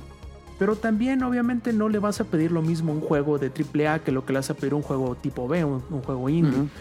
Yo creo que no debemos caer en ese barranco de quererlos comparar de esa manera tan. tan injusta, yo creo. Porque, vamos, no vas a comparar un Slime Rancher con un, no sé, Animal Crossing. Porque no cuestan lo mismo, porque no son el mismo tipo de juego aunque se parezcan y porque no los, no los puedes medir con la misma vara en todas las secciones al mismo tiempo, de la misma forma. Entonces yo creo que hay que tomar un poquito más de, de, de distancia y al menos a los juegos en este tipo darles como que su, su lugar y su tiempo. De hecho, una de las cosas más importantes creo que son como... A ver... ah, son dos preguntas más abajo. Y esa es la pregunta más importante que yo creo que nos debemos hacer. Porque es más, ver nosotros cómo cambia o cómo ha cambiado, cómo piensas que cambiará tu relación con los juegos. ¿Crees que serán menos vali- valiosos porque no los compras? ¿O si te importa? Esa es una pregunta muy importante y creo que es la que más cambiará a medida que más pase el tiempo y que más perdura Game Pass. Pero tú sientes así, relacionando a esta pregunta. ¿crees que el, el plan de Microsoft sea seguir haciendo AAA o solo este, tener como estos desarrollos un poco ligeramente más pequeños para, eh, para este servicio? Porque como que con los años se ha sentido un poco eso, siento yo. Em, yo creo, por el tipo de estudios que ha ido comprando, yo creo que se ha asegurado Microsoft de, de comprar estudios que tengan juegos que hayan estado más o menos en, las, en distintos niveles de- Rangos, de, ok, sí, sí. presupuesto. Porque no, no quiere volver a caer en el mismo error que había caído hace unos pocos años, en que solo tenía Gears, solo tenía Halo y solo tenía Forza. Ajá. Entonces, eran juegos que tienen un presupuesto muy alto. Son juegos que tienen una fanbase muy exigente y que por el nombre que ya tienen y la marca que representan, tienen que cumplir ciertas expectativas. Y por lo mismo no son juegos que, vamos, a Nintendo le pasó lo mismo. No, no, es, no son juegos que tú puedas con toda certeza planear y que salgan eh, con una periodicidad que tú puedas controlar al 100%. Ya lo vimos Ajá. con Halo, ¿no? Que, que no Ajá. salió cuando ellos esperaban y les obligó a mover casi casi toda su oferta del, de, de salida del, del Serie S y X, porque esa era como que la gema que iba a poner en el estreno para que todo el mundo se acercara y viera lo que era capaz de las nuevas consolas, pero no le Sí. salió. Entonces, al comprar estudios como InXile, al comprar estudios como Obsidian, al comprar estudios chiquitos de ese tipo, este se asegura de que va a tener juegos que son grandes, pero en realidad son pequeños, como los juegos de RPG, como lo son Pillars of Eternity, como son este Numenera, como son. eh, eh, ahorita se me fue el nombre de otro, Tiranía. Este, son juegos RPGs que son como de 60, 70, 80 horas, pero son juegos comparativamente cortos uh, en tiempo de desarrollo y baratos en cuanto a presupuesto. Entonces, se aseguraron, tienen tantos estudios de tantos tamaños, de tantos tipos, de tantos géneros, que van a poder ellos, según su plan ahorita, tener aproximadamente un juego de ellos propio cada tres meses, pero no necesariamente cada tres meses a partir de ahorita. Ok, ajá. Entonces hay que, hay que ver eso, qué tal le sale, porque es cierto, bien dicen por ahí, que la cosa más difícil de hacer es un juego porque tiene, es como ir volando en un avión, ir manejando el avión, ir dibujando el plano del avión, y ir construyendo el avión todo al mismo tiempo. Sí. Sí. Sí, sí, sí. Y, y también hay que ver cómo se mueve la industria, porque mm, Sí. ahorita es una tenemos una conducta de consumo y en un año cambia o en menos, ¿no? Son Sí, también, bastante volátil. Eh, ahí la cosa con, con lo que decían del AAA, AA, este, creo que la, la batalla, digo, si es que aún vamos a hablar de guerra de consolas, que ya me parece bastante gastado el concepto ese. eh, pero digamos, en AAA creo que competiría con Sony. Pero en AA creo que puede brillar bastante eh, más Xbox que Sony. Em, en AAA, pues es eh, PlayStation se ha adjudicado grandes, grandes exclusivas. Em, y y Microsoft no. Por, eh, pero, sin embargo, los AAA multiconsolas, ahí habría que ver cómo va a estar la conducta de consumo de AAA. Por ejemplo, eh, GTA 6, ¿no? Y Que GTA 6 pues, va a salir en todos lados. Y este, vamos a ver si sale en Game Pass, porque eso le va a costar mucho dinero a Microsoft. No, no creo. Si, si tuviera que apostar, eso no sale en Game Pass. Le- Pero sí sale el GTA este 5, pero ya tenía muchos años después. Y si De salida no, pero sí podría llegar a Game Pass, sí. Ajá. Pero si lo quisiera que eh, Xbox tendría que soltar una cantidad de dinero, No, pues pero no. seria, seria, seria, seria. Sí, ¿no? sí. Digo, sí se podría, pero Sí. estaría arriesgado. Pero podría ser. Ah, También, también sería ver cómo está, cómo está funcionando Game Pass en ese momento, ¿no? Capaz si sí es bueno, no sé. Eh, pero esos triple o juegos muy grandes, eh, multiconsolas, vamos a ver cómo se cómo va la conducta de consumo, ¿no? Si se la van a comprar en Play, si se la van a comprar en Xbox físico o si es que sale en Game Pass. Eso va a ser interesante, yo creo, en, juegos tan grandes, ¿no? Sí. Eh, bueno, la- la- el siguiente punto era creo que lo había puesto mal, de- eh, debería haber puesto antes, pero bueno, lo que hace Game Pass es que da una exposición masiva, o lo que yo leía es que daba una exposición masiva a muchos juegos que no eran tan grandes como el que mencionaba el de Two Point Hospital, les dio mucha exposición a, ciertos estudios. Eh, y sí, creo que lo comentamos ahorita un poco, este Game Pass es, por lo menos entre los los suscriptores pues conocen eh, juegos que tal vez no les darían chance si tuvieran que pagar por ellos. Bueno, precio completo, este, porque si están pagando por ellos. Em, pero sí, sí, sí da una exposición masiva. Eh, ya va a depender de que si hay tantos, algunos puedan quedarse ahí escondidos. Eh, Me imagino que pasa, pero, pero en general da una exposición masiva a los, a los eh, como, dije, como dijo Rob, que, en los trailers ahí, ahí podemos ver exclusivo en Game Pass y podemos ver el juego, aunque no sea un estudio propio de, de Microsoft. Pero pues ahora sí, el, el- el siguiente punto es, eh, ¿creen que Game Pass es una opción para jugadores más casuales o para los más hardcore? Si tuviéramos que poner como rangos, que no me gusta mucho, pero este es una opción para quién, para quién va Game Pass. Pues creo que definitivamente, al menos para el jugador casual, sí es un muy buen extra, muy buen plus. De hecho, de lo que mencionaban antes, es tal vez mal referido guerra de consolas. Si somos muy sinceros, eh, si una persona, hablamos tal vez no de un gamer tan clavado que sabe muy bien que quiere jugar y que sabe muy bien la diferencia entre un Switch, un Play 5 o un este, Xbox, eh, si le ponen las consolas y le dicen, oye, pues mira, es que el Play 5 pues está este, pues así como que muy bonito, pero pues realmente hay como que cinco juegos. O te puedes llevar como que este Xbox y con el Game Pass que pagas eh, esta cantidad ridícula al mes, tienes toda esta cantidad de juegos. Pues la verdad es de que el catálogo sea pantalla. O sea, si no nos clavamos mucho, Sí. eh, o sea, la, la cantidad del, del catálogo a pantalla vende consolas, desplaza consolas y yo creo que eso pues eh, también está trayendo pues ciertos beneficios a, a Microsoft es algo con lo que puedes realmente empezar como que a posicionar eh, tu consola. Eh, creo que lo tenemos muy muy claro porque pues en este E3 en vez de presentar cualquier otra cosa dijeron Game Pass. Y yo creo que pues a partir de ahí es el gran diferenciador que ellos quieren proponer para, para su consola. Y definitivamente, al menos para el jugador casual, es eh, yo creo que una opción muy interesante. Para el mercado, al menos latinoamericano, es una opción muy interesante.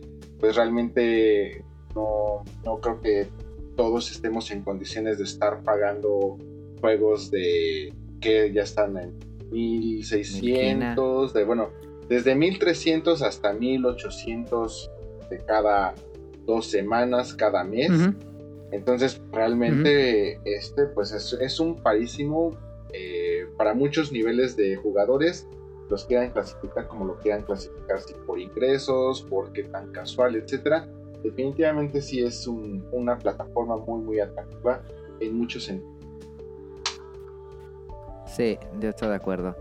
Es una. Es súper atractivo y también. eh, capaz si no va a ser em, como Netflix, ¿no? Que tenemos la suscripción y ahí la tienes permanentemente tres años y ni sabes, ¿no?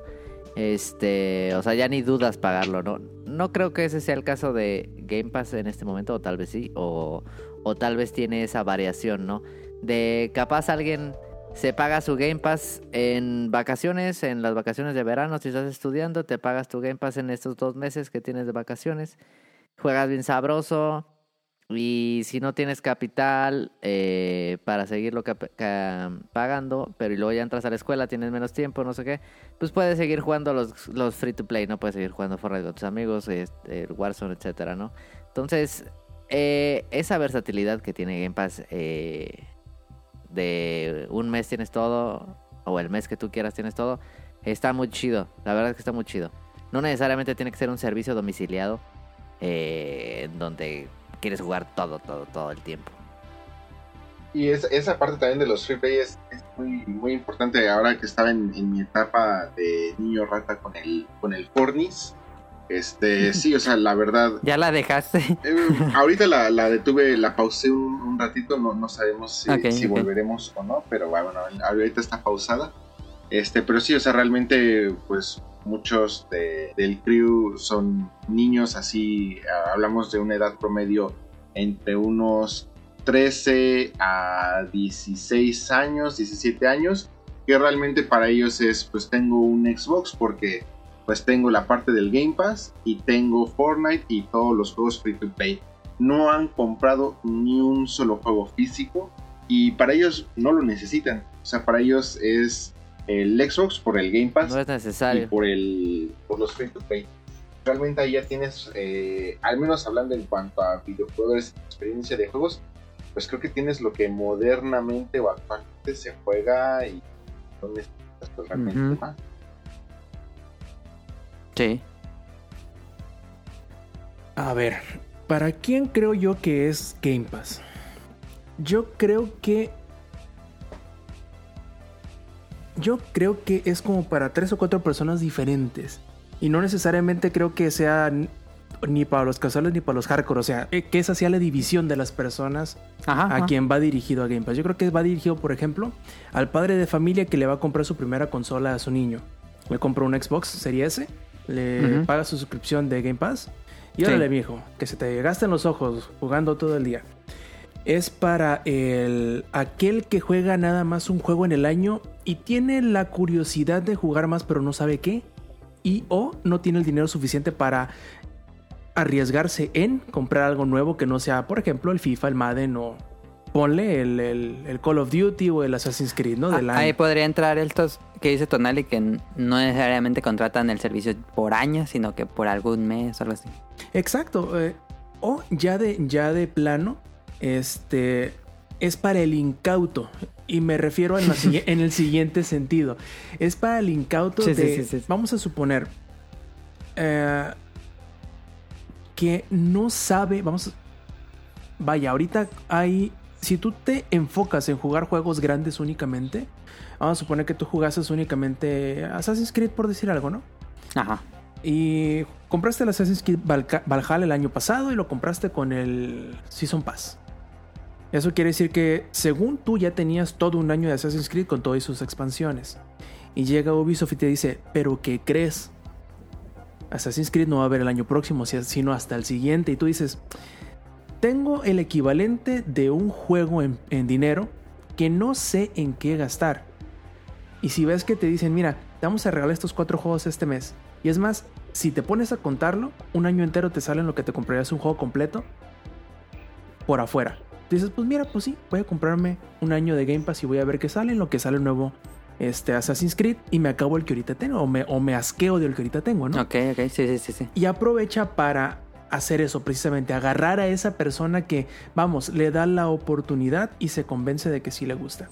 Yo creo que es eso y también una opción que podrían utilizar los desarrolladores o los publishers, que es una idea que medio comenté alguna vez en Twitter que podría hacer Nintendo, es el decir, ya tengo un juego que salió a la venta hace un año o dos y que lo estoy manteniendo con puras expansiones o DLC. Pero el juego base, entre comillas, ya no tiene valor. ¿Por qué? Porque ya le he puesto tanta porquería encima que el puro juego base, pues ya no es ni siquiera el mismo juego que ahorita se está jugando. El caso perfecto sería Smash. Yo no sé por qué Nintendo no regala Smash a los que tienen el Nintendo Switch Online. Porque ya no te lo va a comprar ninguna otra persona que no lo haya comprado ya. Y si Yo lo creo regalas, que sí se sigue vendiendo, Rob. es un decir. Ah, ok, ok. Es un decir, vaya.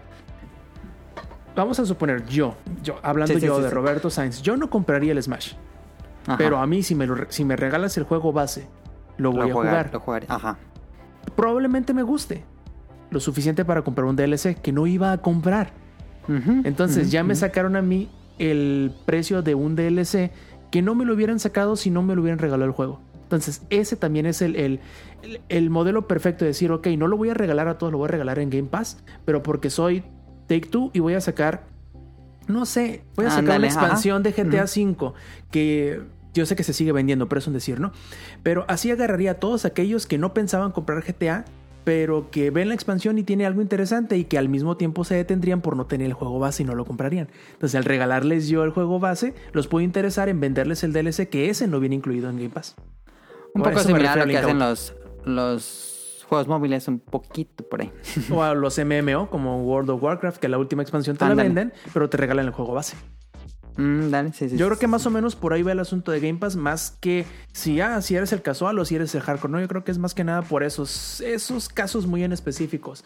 Y sobre todo, el hecho, son, son bien insidiosos, porque el hecho de que te regalen los primeros tres meses y no te cobren casi nada, que son 10 pesos, Ajá. cualquier menso cae y conoce el, el- el servicio y dicen, "Ah, pues está chido, mejor me quedo con él de todas maneras. Eh, 150 pesos al mes no son nada. Ah, Hay muchas caí. personas que con esa mentalidad... Este, Pero ¿cu- les ¿cuánto saca cuesta Game jugo. Pass? Porque yo también me, la otra vez estaba buscando y dije, ¿cu- ¿cuánto cuesta Game Pass? Porque hay dos, ¿no? Sí, está el Game Pass y el Game Pass Ultimate. Creo que el Ajá. Game Pass normal son como 160 Ok, y el. Ultimate son como 200 y ferecita. Ok, ok. Sí, porque ya me quedé con lo de eso. Em, Oye, pero, eh, pues ahora sí, a la... Sí, sí, sí, sí. perdón, este, nada más, eh, ¿cuánto es la promoción en, en México de los primeros tres meses gratis? Bueno, 10 pesito. 10 pesos, sí. ah, está más barato. Ni una coca te sale en eso. Ver, No. No, ni una coca, pagué la neta. 18 pesos. Que eran. Ay, bueno, Primer mundo. pagué 100 yenes. Que sería ahorita el equivalente Sí. más o menos a 18 pesitos. Les voy a reclamar mis Tropicalizaron 8 el precio. Pues es que Microsoft sí tiene presencia aquí. Sí, sí, sí, eso sí.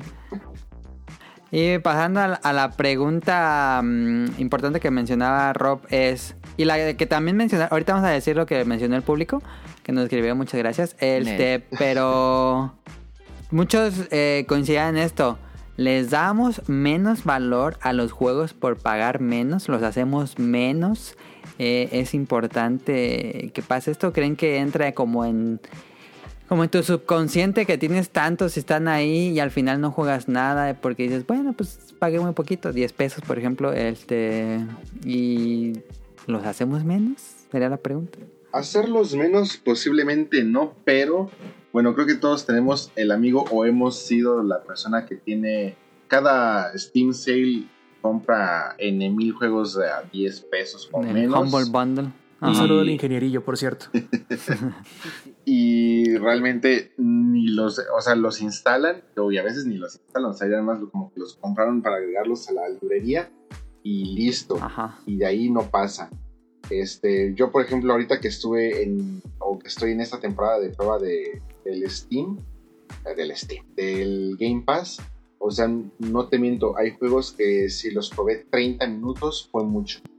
Así lo probé tantito y dije, nah, eso no me gusta y así vámonos, ya este desinstalar y el que sigue. Entonces, eh, ciertamente no es una conducta que tendrías con un juego de que vas y Ah, pagas. que tú com Ajá, exactamente, porque te investigas, este, ves qué tal está, No, como que te antes de soltar el golpe, ¿no? o, o ponle tú, o sea, ya ese. eh, vamos, te lo vendieron muy bien y al final, eh, tremendo fracaso. Este. Ajá. Cyberpunk.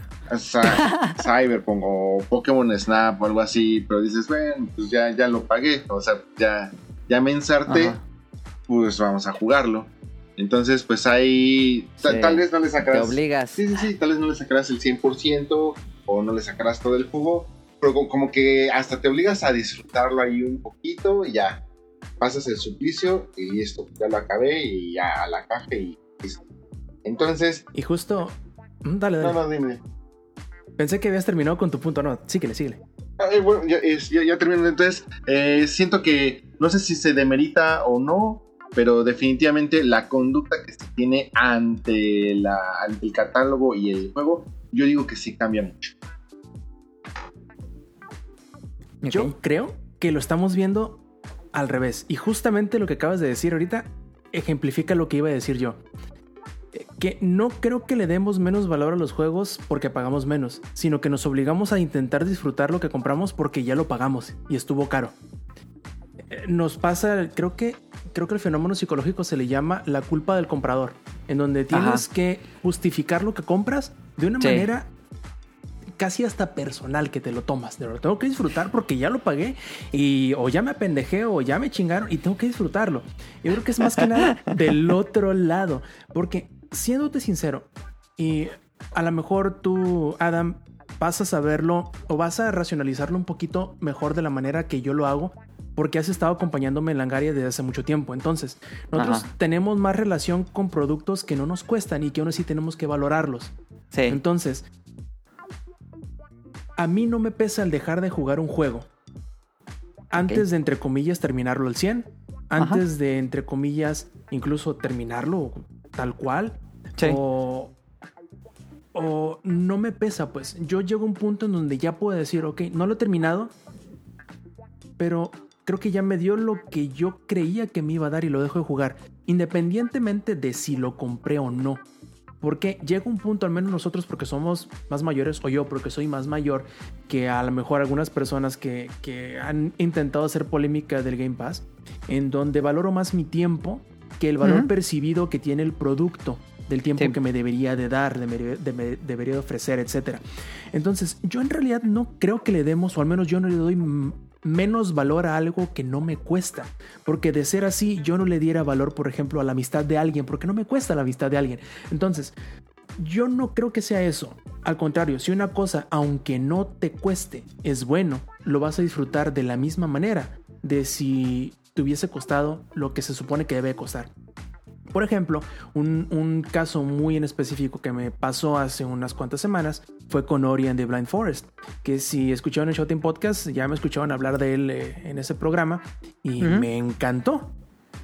No lo había jugado y yo creo que este es más, al menos en mi caso, la forma en cómo utilizo el Game Pass, que no lo compré en ese momento primero porque como era un juego medio metroidvaniesco y tienes que medio concentrarte para poderlo jugar y no me convencía del todo aunque sabía que era muy bueno dije cuando esté en oferta lo voy a comprar y cuando llegue al Play lo voy a comprar nunca llegó al Play. En la PC este nunca me animé a comprarlo y ahora que lo tenía gratis dije mira este siempre tuve las ganas de jugarlo vamos a echarle la mano y me encantó. Y no porque no me haya costado no quiere decir que no lo haya disfrutado ni que no lo recomiende incluso comprarlo. Entonces, yo creo que esa es la forma, al menos la forma como yo lo veo. Y yo creo que el hecho de que las personas que, entre comillas, compran los juegos y le den más valor y piensen que son menos valo- valiosos aquellos que no te cuestan es precisamente porque tienen la culpa del comprador. Eso pienso yo, no lo sé. No tengo pruebas, pero tampoco tengo dudas. Yo, yo también pensaba lo mismo, pensaba eso de verlo al revés. Eh, y estoy de acuerdo. Pero más que mm, desvalorar, desvalorar el juego por lo que cuesta, creo que lo desvaloramos más por la cantidad que tenemos. Eh, si tienes un, por ejemplo, Steam o por ejemplo eh, Play 1 en la piratería, ¿no? Que te ibas al tianguis, te llevas 50 pesos y te traías 7 juegos, ¿no? Entonces, este, no necesariamente lo que lo hace menos a nuestra mente, porque la obra sigue siendo la misma. No es que te costó poco, más bien es que tienes muchos, entonces esa es la cosa. Pero con Game Pass, O Tonali, pues no los... déjame ¿Eh? apuntarte algo pequeñito ahí, porque no lo dije. Eh, no es que no es que lo valoremos, valoremos menos, es que te pesa menos el decir, te- la sí. neta no me gustó y dejarlo. Te pesa menos. Sí, sí, sí, sin duda, sin duda. Porque tienes muchas opciones. Este, en Game Pass la cosa es que no los tienes, no son tuyos. eh, son una renta ca- prácticamente, ¿no? Entonces, creo que, por ejemplo, quién sabe, ¿no? Por ejemplo, yo en este punto de mi vida, eh, de repente sí compro más cosas digitales, cosas así, ¿no? Hab- hablaba el otro, el otro día que, que me quería comprar un Kindle, ¿no? Entonces, me quiero comprar un Kindle simplemente para leer más. Porque de repente luego casi no leo o, o bajé mucho mi lectura por cualquier cosa. Y con un Kindle voy a tener más cosas porque pues es bien fácil ir y bajar un libro, no ir a comprar un libro digital. Este, y si hay alguno que me gusta mucho, pues siempre tengo la opción de comprarlo físico, ¿no? No para leerlo, nomás para tenerlo y de acumular mamadas.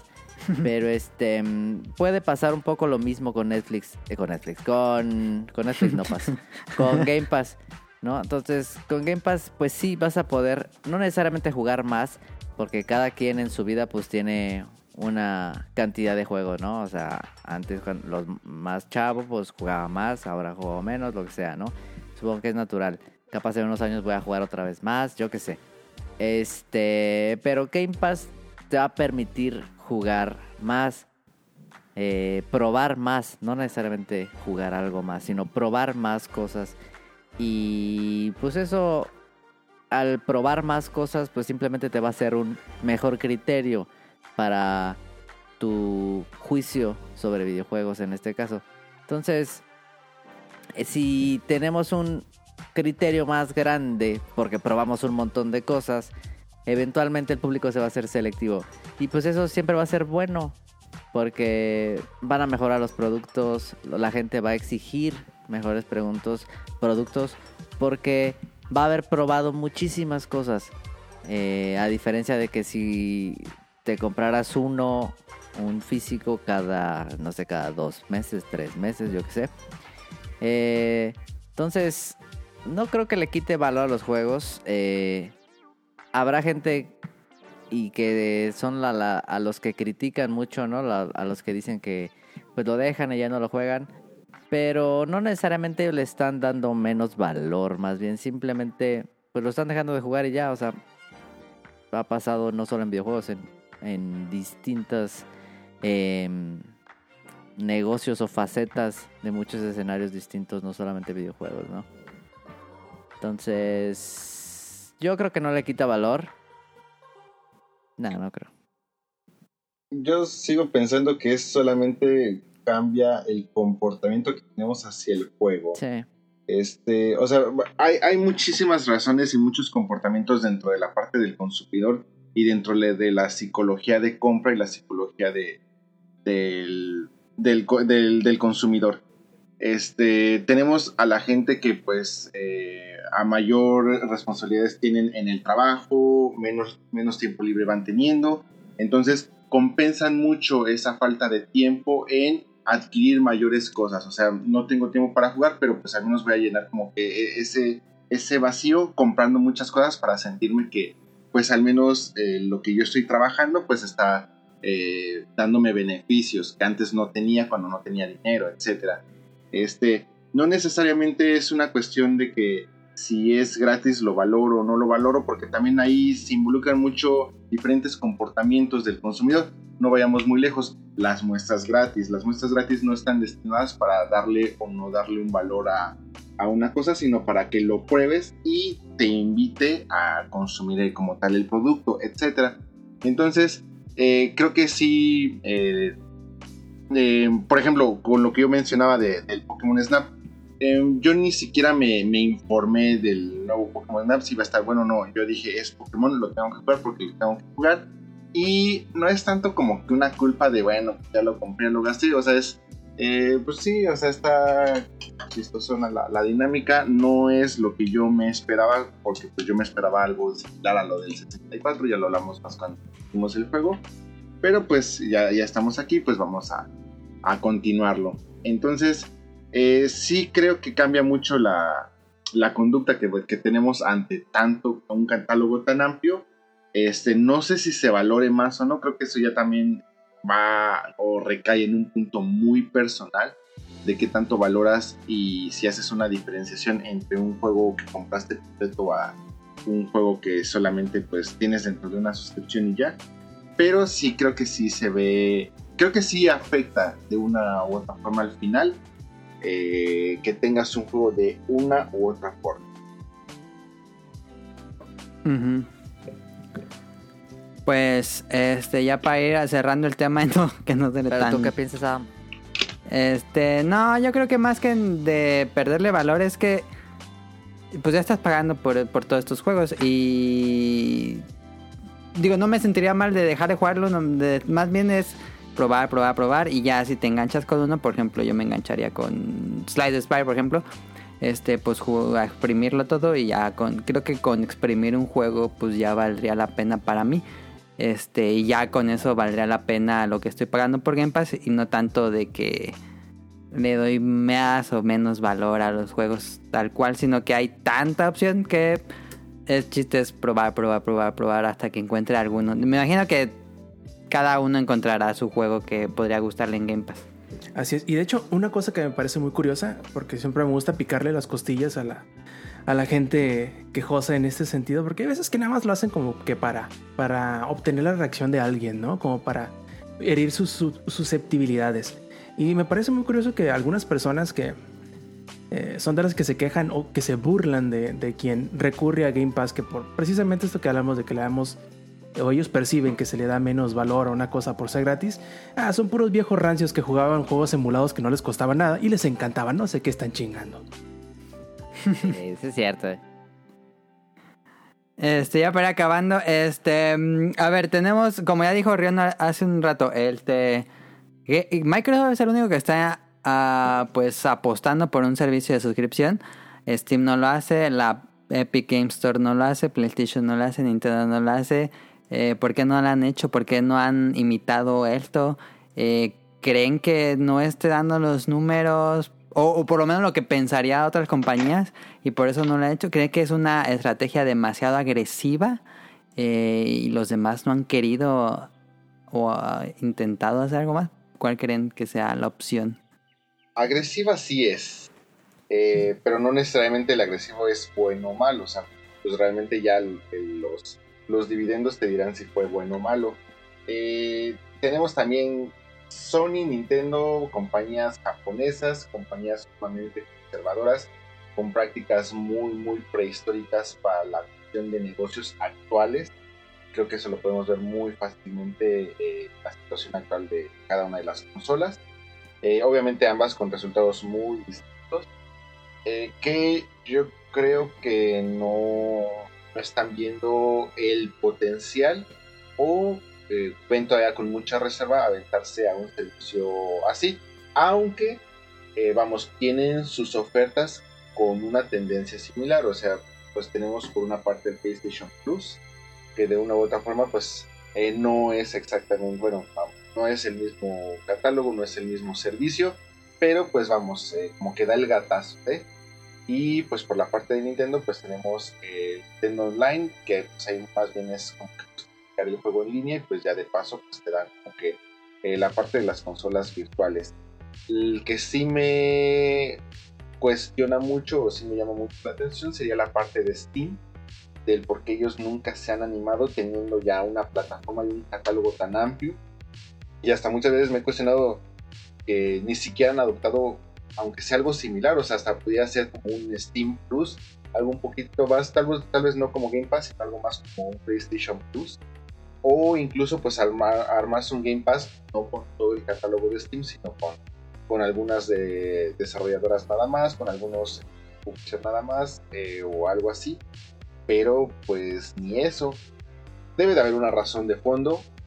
Eh, esto puede ser porque son muy conservadores o porque simplemente los números no dan o porque la apuesta pues ahorita simplemente pues no es atractiva o simplemente porque pues ahorita el modelo de negocio pues les está funcionando y como para qué cambiar pero pues aún así Ajá. sí me llama la atención Sí, puede ser que, que cambiar este modelo pues reduzca sus rendimientos a lo mejor.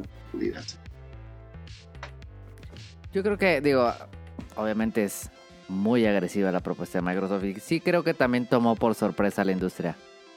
Eh, no sé si estaba listo Sony, no creo que a Nintendo le importe demasiado, pero Sony para una propuesta tan agresiva de Microsoft eh, y tal vez más bien están dejando, eh, ¿cómo se dice? Como mm, a ver si la caga Microsoft, ¿no? Eh, si, porque si le va bien, eventualmente tendrá que hacer algo similar. O por lo menos mejorar la oferta Que bueno, de, tiene- de PlayStation Plus. tiene el, este que solo está en Estados Unidos, PS Now, creo que se llama. Ah, sí. ¿Qué? Que que es de cloud? similar. Ah, no sé. Sí, es de Pero- cloud. Pero también tienes, también puedes descargarlos y jugarlos locales. Ajá. Mm, Bueno, pero estando conectado a internet, ¿no? Estamos de acuerdo. claro. Pero yo creo que si, si Game Pass es el éxito que Microsoft está pronosticando que sea, eh, Sony se tiene que ver obligado, por lo menos, por lo menos, a mejorar la oferta de Plus. Pero por lo menos. Eh, y. ¿Qué iba a decir? Nintendo no sé, fíjate, no lo veo haciendo algo así. que no sea como lo que está haciendo con juegos clásicos, porque tam- sí tiene muchas producciones y sí lanza juegos seguido, pero no sé si lo suficiente, porque pues Microsoft, digo, Nintendo lo compras por, por el First Party, no tanto por el Third Party, entonces em, creo que eventualmente si Microsoft llega a colocar la plataforma como lo está pla- planeando, pues va a ser la plataforma para jugar Third Parties, va a ser la plataforma para jugar los juegos multiconsolas, este, los free to play, etcétera, ¿no? Em, y tal vez eh, en AAA pues va a estar ahí la pelea entre Microsoft y lo que esté haciendo eh, Sony.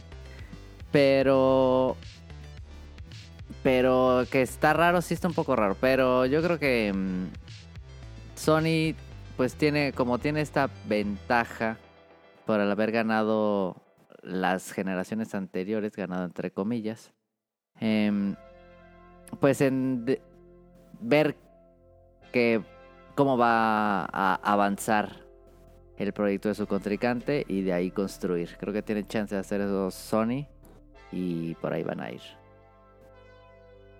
A ver, la pregunta está interesante, sobre todo porque toma muchas. eh, muchos puntos que a lo mejor algunas personas no consideran. Por muchas cosas, ¿no? Porque muchas, muchas personas no le ponen tanta atención a las cosas que han pasado en la industria durante tantos años. Y se les puede olvidar el hecho de que el Xbox One y hasta cierto punto también el Xbox Serie creo que el Xbox One no vendió ni una tercera parte de lo que vendió el PlayStation 4. Ujú. El Xbox Series no ha vendido ni una cuarta o tercera parte, si no me falla la memoria, de lo que ha vendido el PlayStation 5. Entonces, tampoco recuerdan, eh, quizá, lo desastroso que fue el estreno del Xbox One. El cambio súbito de todo lo que era el mando alto de Xbox. Y entonces el momento en que se empezó a utilizar o que se empezó, que se estrenó Game Pass, no era ni de cerca lo que es ahora. Fue hace tantos Sí. años que a lo mejor la gente no se acuerda que cuando recién salió, nadie daba un peso por él. Pero Sí, cierto. Microsoft siendo Microsoft, eh, ¿a qué me refiero? Que es una empresa que es de cientos de miles de millones de dólares en valuación. ¿Se puede dar el lujo de comprar una empresa por 7 mil millones de dólares y que no le duela?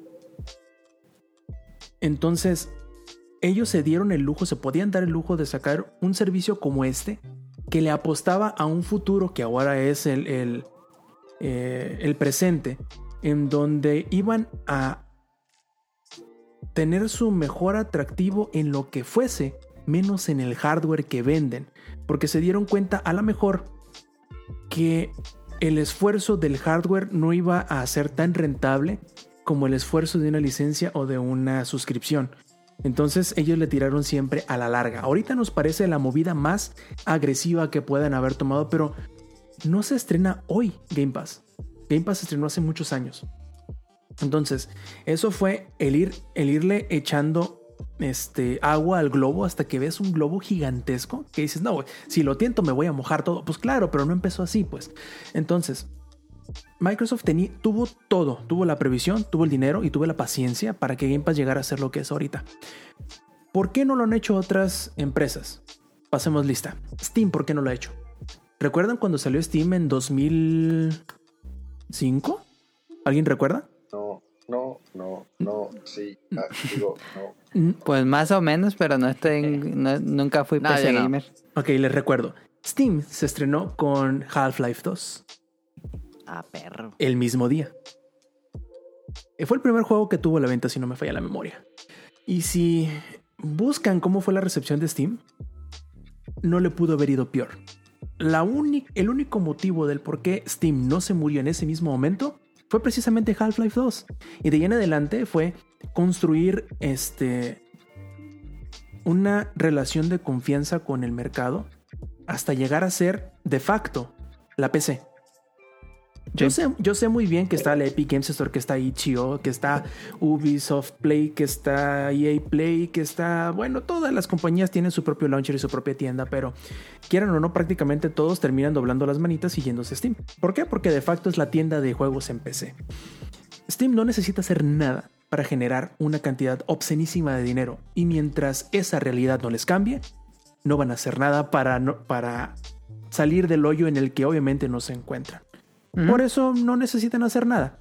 Sí. No necesitan hacer un Half-Life 3, no necesitan hacer un Dota 3, no necesitan hacer un Left 4 Dead 3, ni un Portal 3, no necesitan hacer nada si no quieren de aquí en adelante. Más porque otro detalle que a lo mejor la gente no tiene muy presente es que Steam, Valve, es una empresa privada, no tiene inversionistas. Así que no tiene que rendirle cuentas absolutamente a nadie. Sony y Nintendo están en un barco muy similar en el sentido que, muy bien dijo Rion, son compañías japonesas que están muy metidos en su forma de hacer negocios.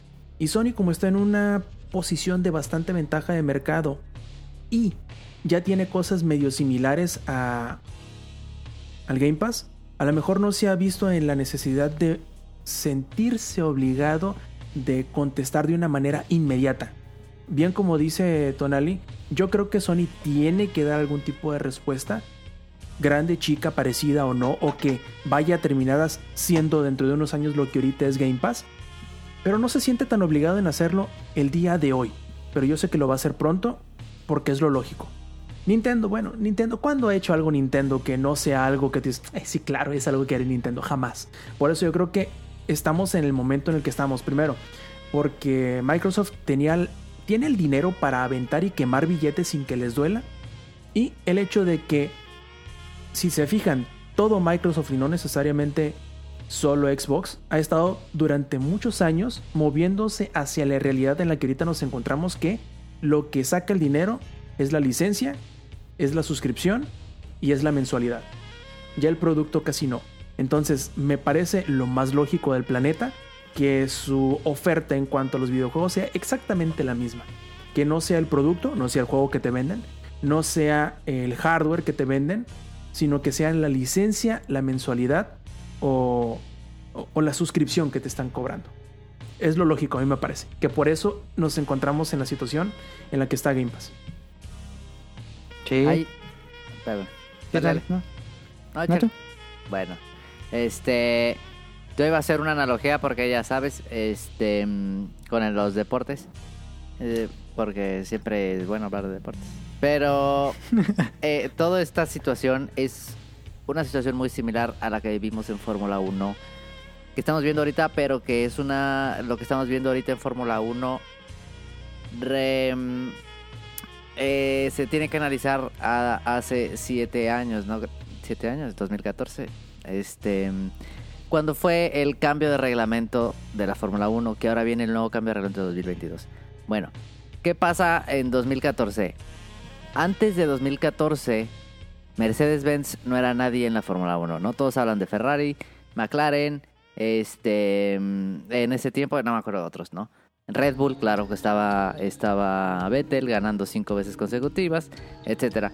¿Qué pasa em, antes del cambio de reglamento? Mercedes, al ser un equipo eh, con muchísimo capital, obviamente, eh, decide perder la, el campeonato. Permite decir, ya está, no voy a desarrollar este coche, porque en Fórmula 1 se puede desarrollar el coche a lo largo de la temporada. Dije, no voy a desarrollar este coche, no lo voy a tocar. Voy a desarrollar el del siguiente año, donde se cambian reglamentos por 5 o 6 años. Entonces, ¿qué hace? Abandona todo, un poco, digamos, poniendo a McLaren, perdón, a Mercedes como Xbox y le mete a futuro. ¿Qué sucede en dos temporadas? Mercedes es estúpidamente superior a todos sus contrincantes, gana 6 años consecutivos, 5 con Hamilton, 1 con Rosberg. Este.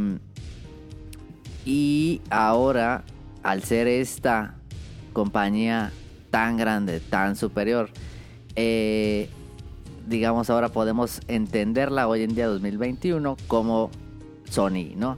¿Qué está pasando ahorita? Que Red Bull ya le llegó, ¿no? Ya no es ese Mercedes tan superior. Este, ¿por qué? Porque pues hicieron un coche tan superior, pero tampoco lo avanzaron tantísimo, ¿no? Un poco lo que está haciendo Sony ahorita, tenían un head start tan grande que pues ahorita no. Y ahora en el siguiente cambio de reglamento, pues vamos a ver qué pasa, ¿no? Eh, vamos a ver si Xbox se vuelve a hacer algo tan grande como Mercedes o como PlayStation 4 o PlayStation 5 en ese sentido. O si cambia tanto el paradigma en que pueda pues dar un cambio tanto a la, mm, conducta de consumo como a cómo se producen los videojuegos. Entonces es interesante pensar en eso de el que le está invirtiendo desde antes, ¿no? Un tiro largo, como fue lo del MCU, etcétera, ¿no? Entonces, es interesante porque decir, es cierto lo que dice Rob. Eh, Game Pass no es nuevo. Em, y lo de Steam también, ¿no? Que me parece una analogía muy parecida a lo de Fórmula 1, fíjate. Pues, a ver, este. Ya para terminar esto, ¿creen o cuál, cuál sería su, su conclusión? ¿Creen que Game Pass va a ser la suscripción del futuro de videojuegos? Todo va a cambiar ahora a suscripciones. Em, se va. Las otras compañías van a tener que hacer el giro. Eh, ¿Cómo ven ustedes que, que, tienen contratado el servicio? ¿Lo seguirán contratando? Eh, ¿Cuál sería su conclusión más que nada? Ya llevamos dos horas de discusión de Game Pass, no. Este, Casi. No, no, este, este, bueno, vamos dos horas de programa, pero de Game Pass. Pero creo que algo muy acertado en la parte del Game Pass o en la parte de Microsoft es la parte de ir generando este, este ecosistema porque porque de todas maneras también tenemos que contemplar no solamente la vida de el mercado de videojuegos como el videojuego como tal, sino también la parte de las consolas. Yo, por la parte que ha tenido el crecimiento de la computadora o de las PC gaming o incluso de las PC normales para utilizarlas como plataformas de juego, eh, yo sí estoy creyendo que al menos, tal vez una próxima generación sí haya, pero una generación más allá, ya no le veo caso a realmente seguir teniendo consolas como tal. Yo sé que me estoy yendo, me estoy a lo mejor es un comentario muy, muy eh, pesimista o muy extremista, pero eh, a los años que están llevando ahorita, pues las generaciones de consolas que estamos hablando más o menos de 6 años, y la tendencia que están teniendo pues ya realmente tener en una, con, en una computadora pues ahora sí que todo lo que haces, tu trabajo, tu vida, tu entretenimiento, etcétera, pues realmente siento que cada vez hay menos cabida para un aparato adicional como una eh, consola.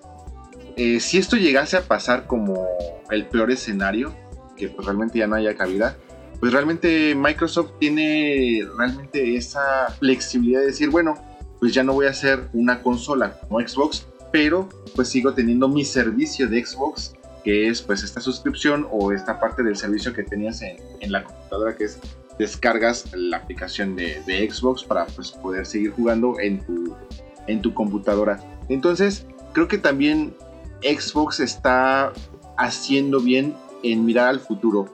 No sé eh, si realmente esta parte de la suscripción eh, vaya a ser el futuro o no, pero al menos sí ir estructurando una buena plataforma que no dependa de una consola, creo que es eh, lo más acertado que puede hacer la compañía a futuro.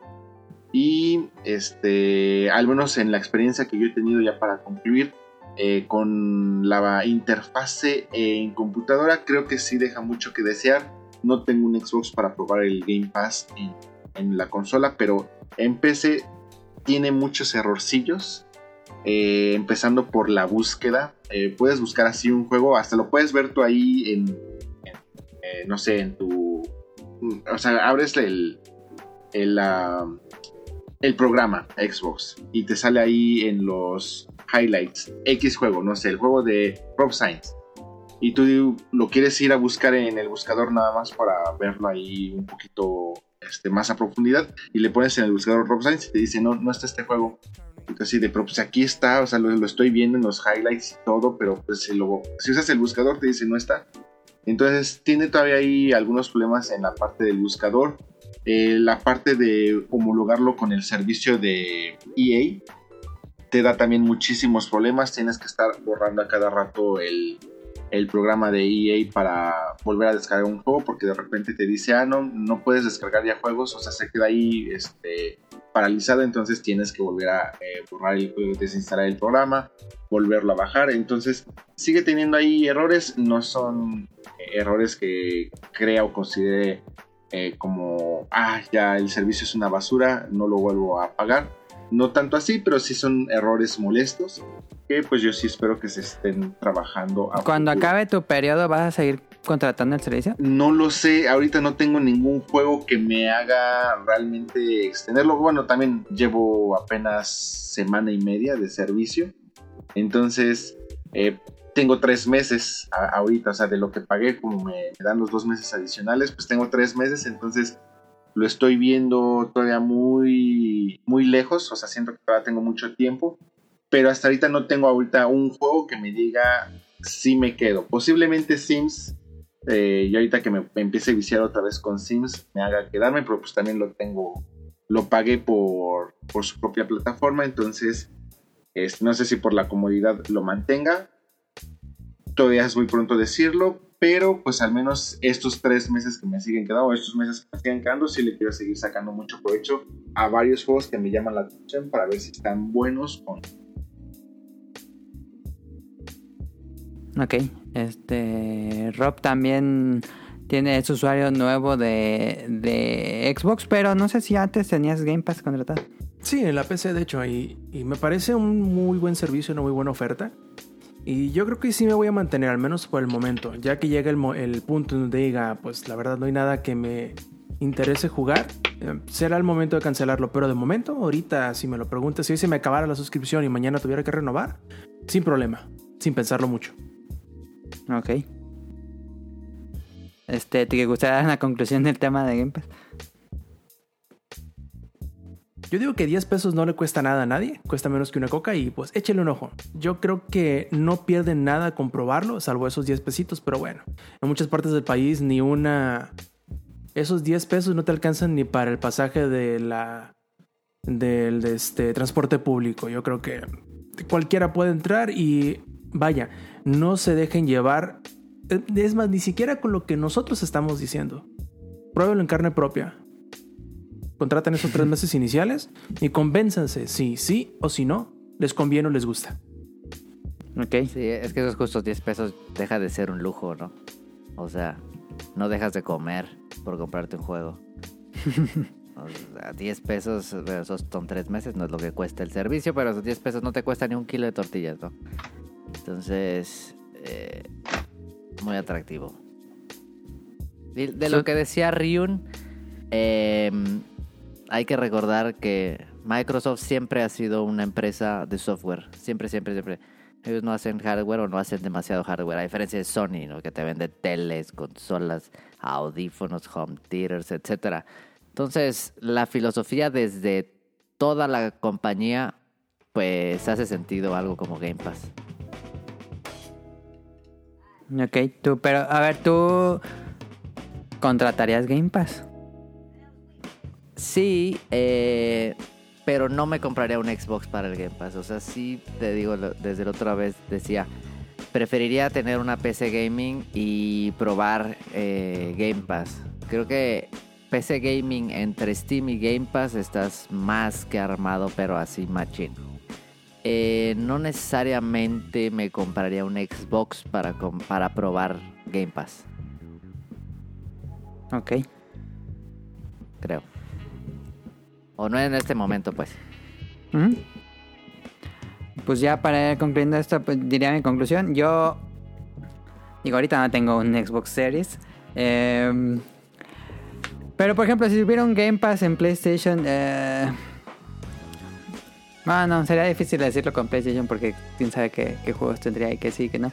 Este, pero por el momento a mí no, no me interesa así como comprar un Xbox y luego contratar Game Pass. Em, va a sonar mamón, creo. Este, pero pues generalmente estoy como comprando los juegos eh, que me interesan conforme van saliendo.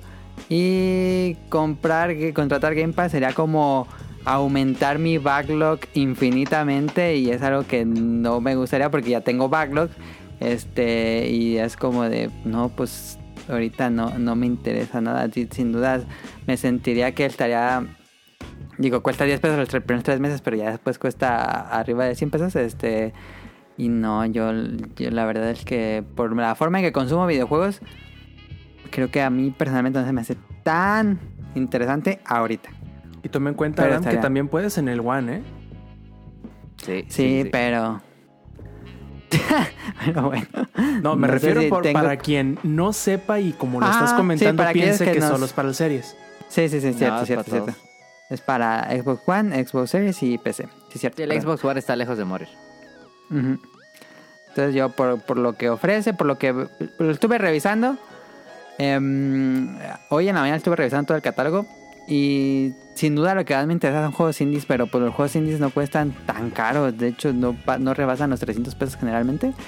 Y digo, pues si voy a estar rentando por estos juegos, pues mejor compro uno, uno de estos juegos al mes y los voy jugando y ya. Siento que es como lo que yo haría, pero es completamente distinto probablemente a lo que muchos piensen. Este, pero yo por el momento, este, no, no es como mi, mi interés. Este, esto de juegos que han dejado de Game Pass, esto es de, mm, no sé quién lo haya puesto, no sé si lo quiera discutir en el. Ah, yo, yo lo había puesto, pero porque pensaba que podía servir como una referencia en la, de la discusión de que Mm. en, en algún momento dices, bueno, tal vez a los desarrolladores no les es tan eh, rentable el estar dentro del Game Pass, pero bueno, pues siempre tienen ese recurso de decir, ¿sabes qué? No me está siendo tan rentable, pero también no me resulta tan rentable salirme completamente, entonces simplemente voy a dejar estos juegos, retiro estos, o ahí te va mi juego tal, pero te lo va a dejar este, tres meses y luego te lo va a quitar. Entonces, eh, Una especie de demo. Ándale. Entonces, bueno, también contamos con ese, ese recurso. O sea, vamos, la plataforma pues eh, no tiene una regla como tal escrita. Eh, se pueden estar dando juegos, poniendo juegos. Entonces, vamos, este, esa flexibilidad pudiera ser también interesante. Mala para los que pues contraten el servicio por un juego y de repente, ching, ya te lo quitaron, no vuelvan, pero pues vamos, interesante al final de cuentas. Digo, por, por, por fortuna es que te, te hacen un descuento si lo quitan del Game Pass y te gustaría comprarlo. Este, ya para ir cerrando el tema de Game Pass, voy a leer lo que nos respondió el público, era así como el programa de canon lo que les mandaron. Este, que no va a ser la, la sección de preguntas del público porque pues es esta. Eh, nos dice, Jesús, es una opción para los jugadores y no creo que sea bueno para los desarrolladores.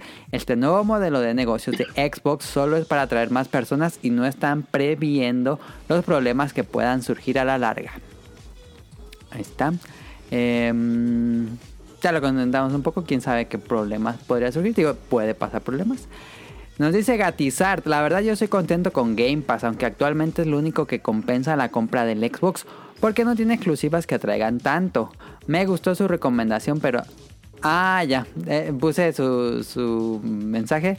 Nos dice que no- le gustó su recomendación, pero a ver el precio se le quitaron las ganas La de, tele, me imagino, ¿verdad? de la tele que, que mencionaron en el programa pasado. Sí, Sí, es Muchas que to- todas las teles de HDMI 2.1 son caras, cuestan Sí. lo mismo o más que la consola que ya compraron. Así que eh, sepan cómo está la pedrada. No, pero yo, Sí, digo. Ah, Pero y- y ahora que este, estuve checando la, la tele que, que compartiste, a mí la verdad se me hizo bastante buena. Y creo que ustedes tienen la gran ventaja de que allá cada rato tienen que el buen fin o que ese tipo Ajá, de sí.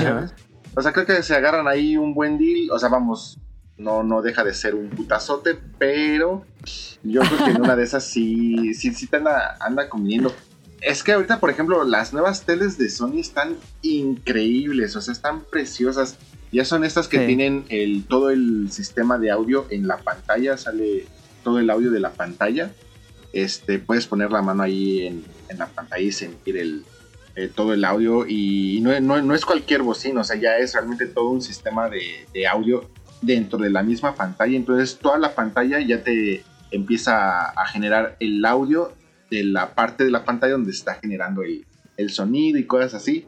Eh, que está muy interesante, pero sí están increíblemente caras. Ya si quieren un día también les, les comparto para que más tarde.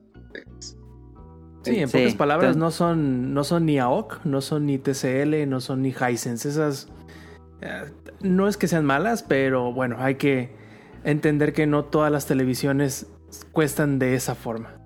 Sobre Sí, todo si quieren Digo, cosas HDMI ya de menos 2.0, no digo 2.1, que son más caras todavía. pero pueden esperarse. Esa tecnología va, va a abaratarse. Me, me quiero imaginar eso. Sí, lo más seguro. Sí. Nos dice Andy, el tema más polémico a la fecha. Yo opino que es una gran opción, la más accesible que ha tenido la industria. Yo no sentiría que le sacaría provecho porque no tengo mucho tiempo libre y son contados los juegos a los que realmente le dedico mi tiempo en un par de meses.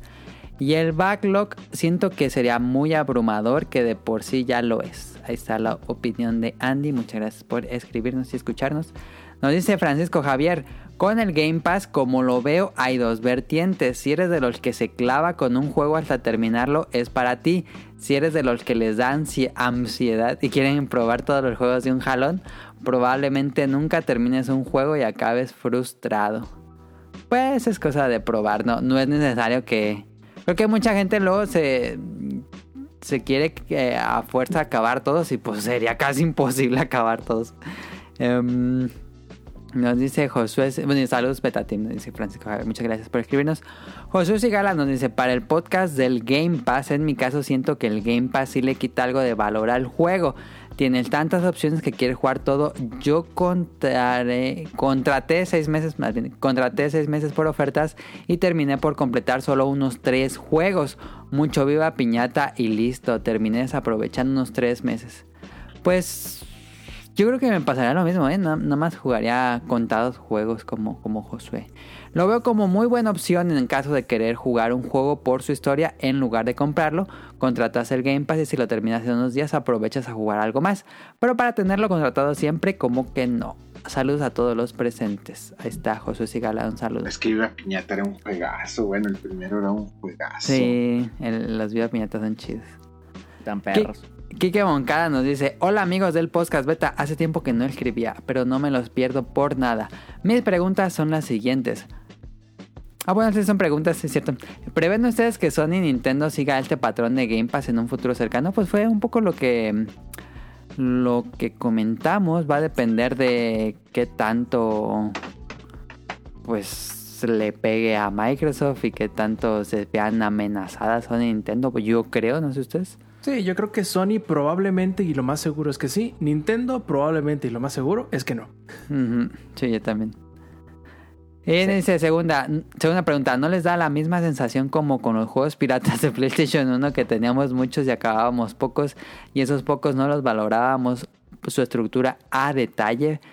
Y nos dice felicidades por el buen trabajo y saludos a todos los presentes. Muchas gracias a Kike Moncada. Saludos. Este, mm, pues platicamos un poquito de eso. Este, mm, podría ser que, te dé la misma sensación, pero pues no, como les dijimos, no es necesario que jueguen todas. Em, y así acabaría el tema principal. Muchas gracias a todos los que nos escribieron. Em, ¿Qué hacemos? ¿Qué hacemos? Vamos rápido al opening. Escuchando y ahorita venimos.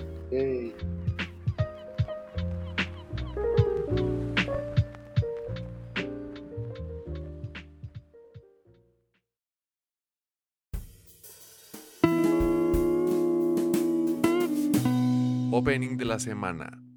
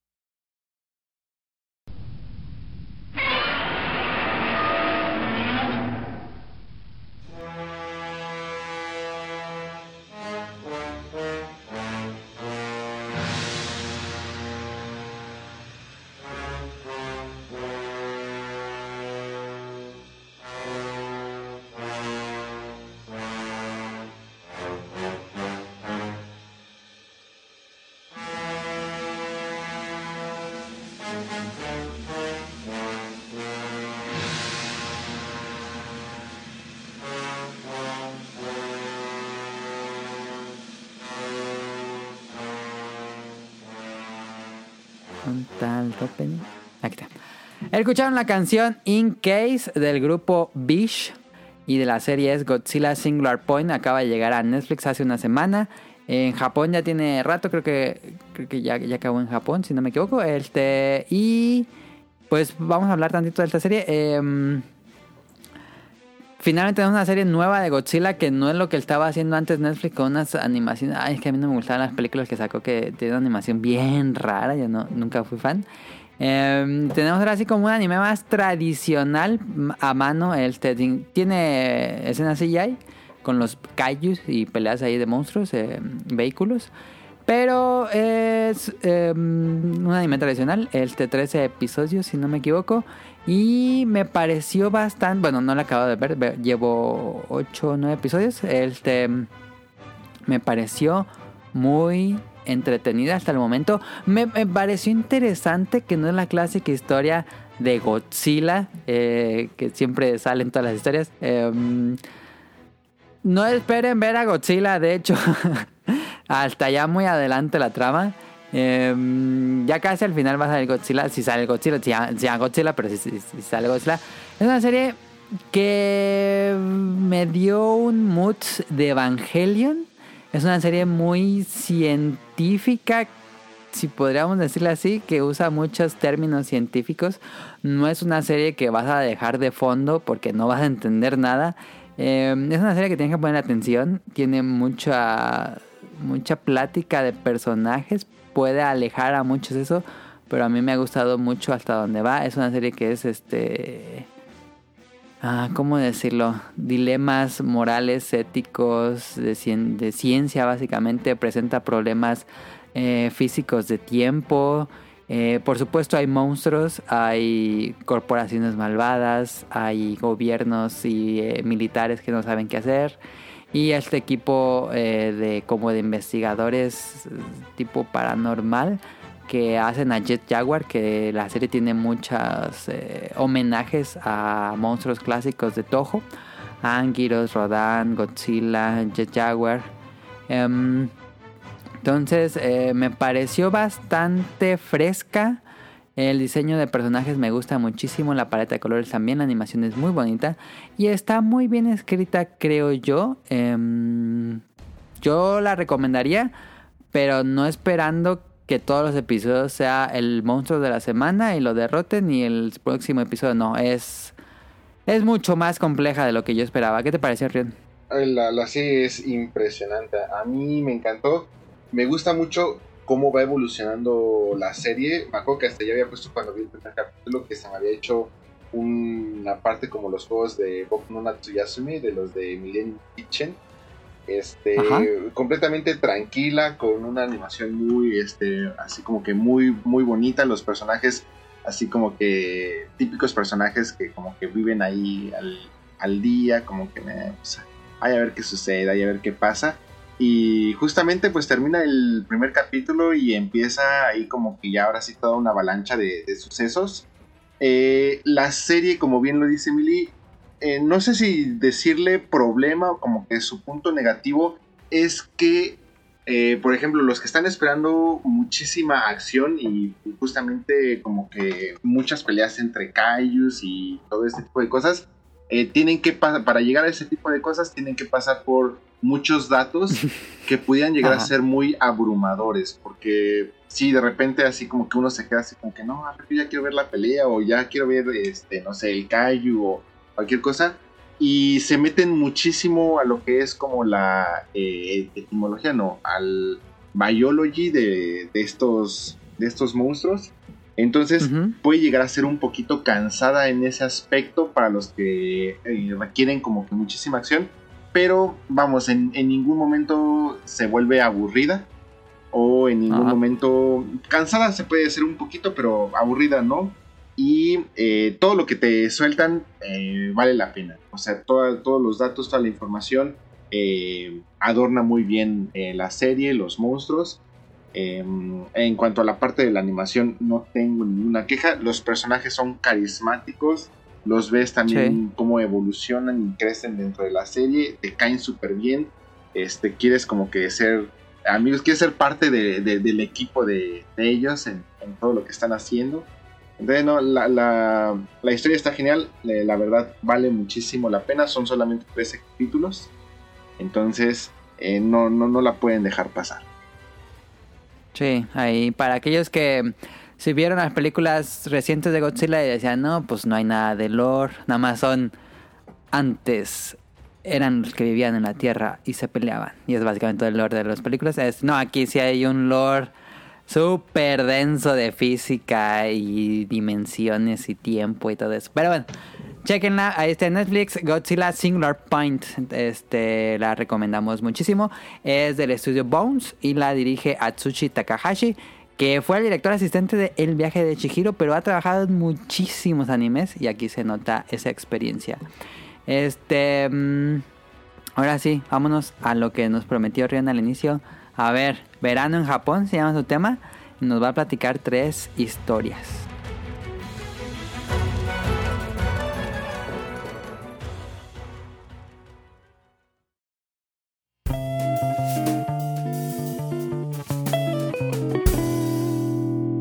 Random.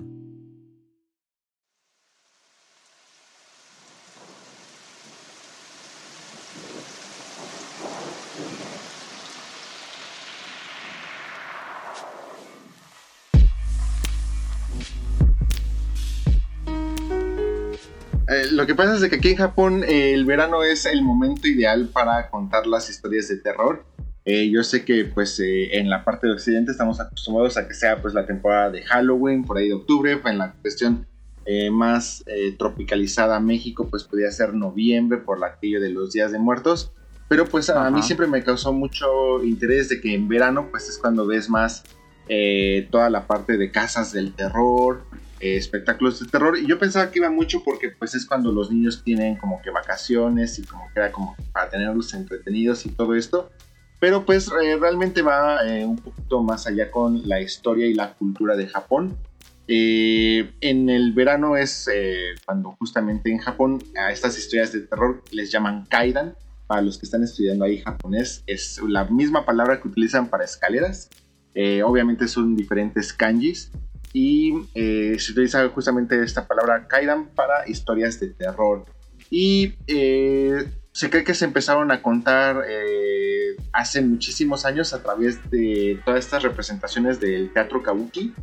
Entonces, en esas representaciones de kabuki empezaron a hacer interpretaciones de historias de terror. Y eh, pues fue ahí como que cuando se empezó a popularizar el empezar a contar estas historias de terror en la parte del verano. ¿Por qué en el verano también? Pues porque es la temporada del Obon, Japón, que es lo más cercano que tenemos a este, el Día de Día de Muertos, justamente en, en México, que es cuando eh, los espíritus de las personas que ya fallecieron regresan por un tiempo a este, pues, nuestro plano terrenal, nos visitan, entonces se hacen muchas festividades. Ajá Recuérdame. se hacen muchos matsuris este, en torno al Obon, muchas danzas, muchos bailes y ya cada región de Japón tiene diferentes matsuris muy muy especializados o muy específicos para eh, conmemorar esta parte del, del. Ahora dentro de este lore del Obon pues tenemos eh, varios tipos de espíritus. Eh, unos son los Muen Botoke, que son los espíritus que no tienen familiares que recen por ellos, entonces pues se supone que vagan por, aquí- por la tierra cuando es el Obon, eh, pues como que en pena porque pues no tiene nadie que, que los que vea por ellos. Y tenemos los Onryo, que son espíritus completamente vengativos, que simplemente vienen aquí a la tierra a buscar venganza. Entonces, pues a partir utilizan mucho esto de los eh, este tipo de espíritus para contar muchas historias de, de terror y pues como ya estamos en verano pues se me buen momento para contarles historias de terror de Japón pero también no quiero ser como los típicos vlogs de las 10 cosas que no tienes que hacer cuando vengas a Japón número uno no golpear a un policía y así de, "Ay, no mames tampoco Así de, eh, cosas así. Este, no, no, no les quiero contar la- las de siempre. Estas son leyendas urbanas, no, no, tan, no tan viejas, por lo tanto no hay tantas películas o comentarios eh, de estas historias. Espero que los podescuchas no las conozcan y se les hagan interesantes. Este, vamos a ir eh, a lo que yo pienso que es de menos a más. La primera Ajá. se llama Oinosa- eh, Ainosaka, eh, bueno, la, la parada de autobús de Oin- Oinosaka.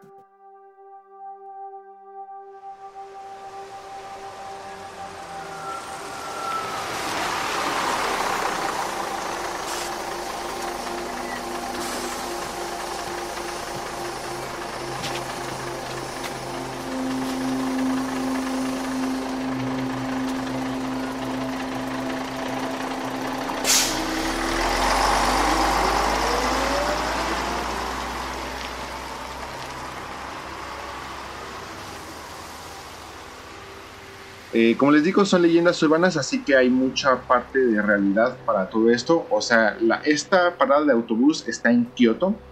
Eh, realmente Ok. sí existe, sí, sí hay un lugar que se llama... Ah, sí, existe, ok. Sí, eh, sí, es, eh, sí existe esta parada de autobús de eh, Oinosaka.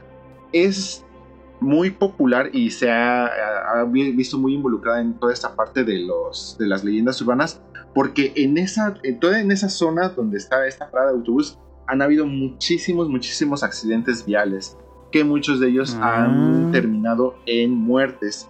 Eh, se piensa que todo esto tiene que ver porque eh, esta zona donde está la parada de autobús, hace mucho tiempo cuando Kioto era, eh, digamos, el- la parte más importante o la capital de Japón, La capital. en este punto fue un punto donde se llevaron a cabo muchísimas guerras o muchísimas batallas, pues para defender y proteger toda esta parte. Entonces, eh, pues digamos que hay mucha Está maldito. hay mucha sangre derramada en esta zona y hay un cementerio justamente así en la parte de arribita de donde está esa este, esta parada de autobús. Siempre hay un cementerio. Hay un cementerio, hay un túnel que por alguna extraña razón de, dejó de ocuparse y se construyó el mismo túnel al ladito. Entonces, o tú te paras en esta parada de autobús y A ves ver, pues, pues, construyeron un túnel porque el otro ya no se usaba. Ajá, o sea, haz de cuenta, tú te paras en esa, eh, en esa parada de autobús y vas a ver del lado derecho y del lado izquierdo dos túneles.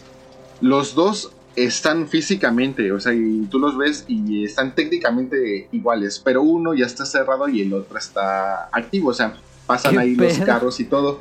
Y el que está cerrado, pues también se cree que, pues ya también, eh, de todas las cosas que, que sucedían y cosas así, ya era inutilizable. ¿Por qué? Quién sabe, solamente ellos saben. Pero eh, el otro túnel pues sigue este, ahí funcionando. Y este, ahora lo más importante, dicen que cuando vas a utilizar, eh, técnicamente la existencia de esa parada de autobús es para la gente que va a visitar el, el panteón, el cementerio. Entonces dicen que lo más importante que es cuando vas a tomar un autobús desde esa parada, tienes que fijarte muy bien que te subas al autobús que te vas a subir, porque se supone que llega a pasar muchas veces un autobús, El autobús maldito. el autobús maldito que pues te va a llevar al más allá. Y, Hay una historia de mm, Gege no Kitaro de justamente ese autobús.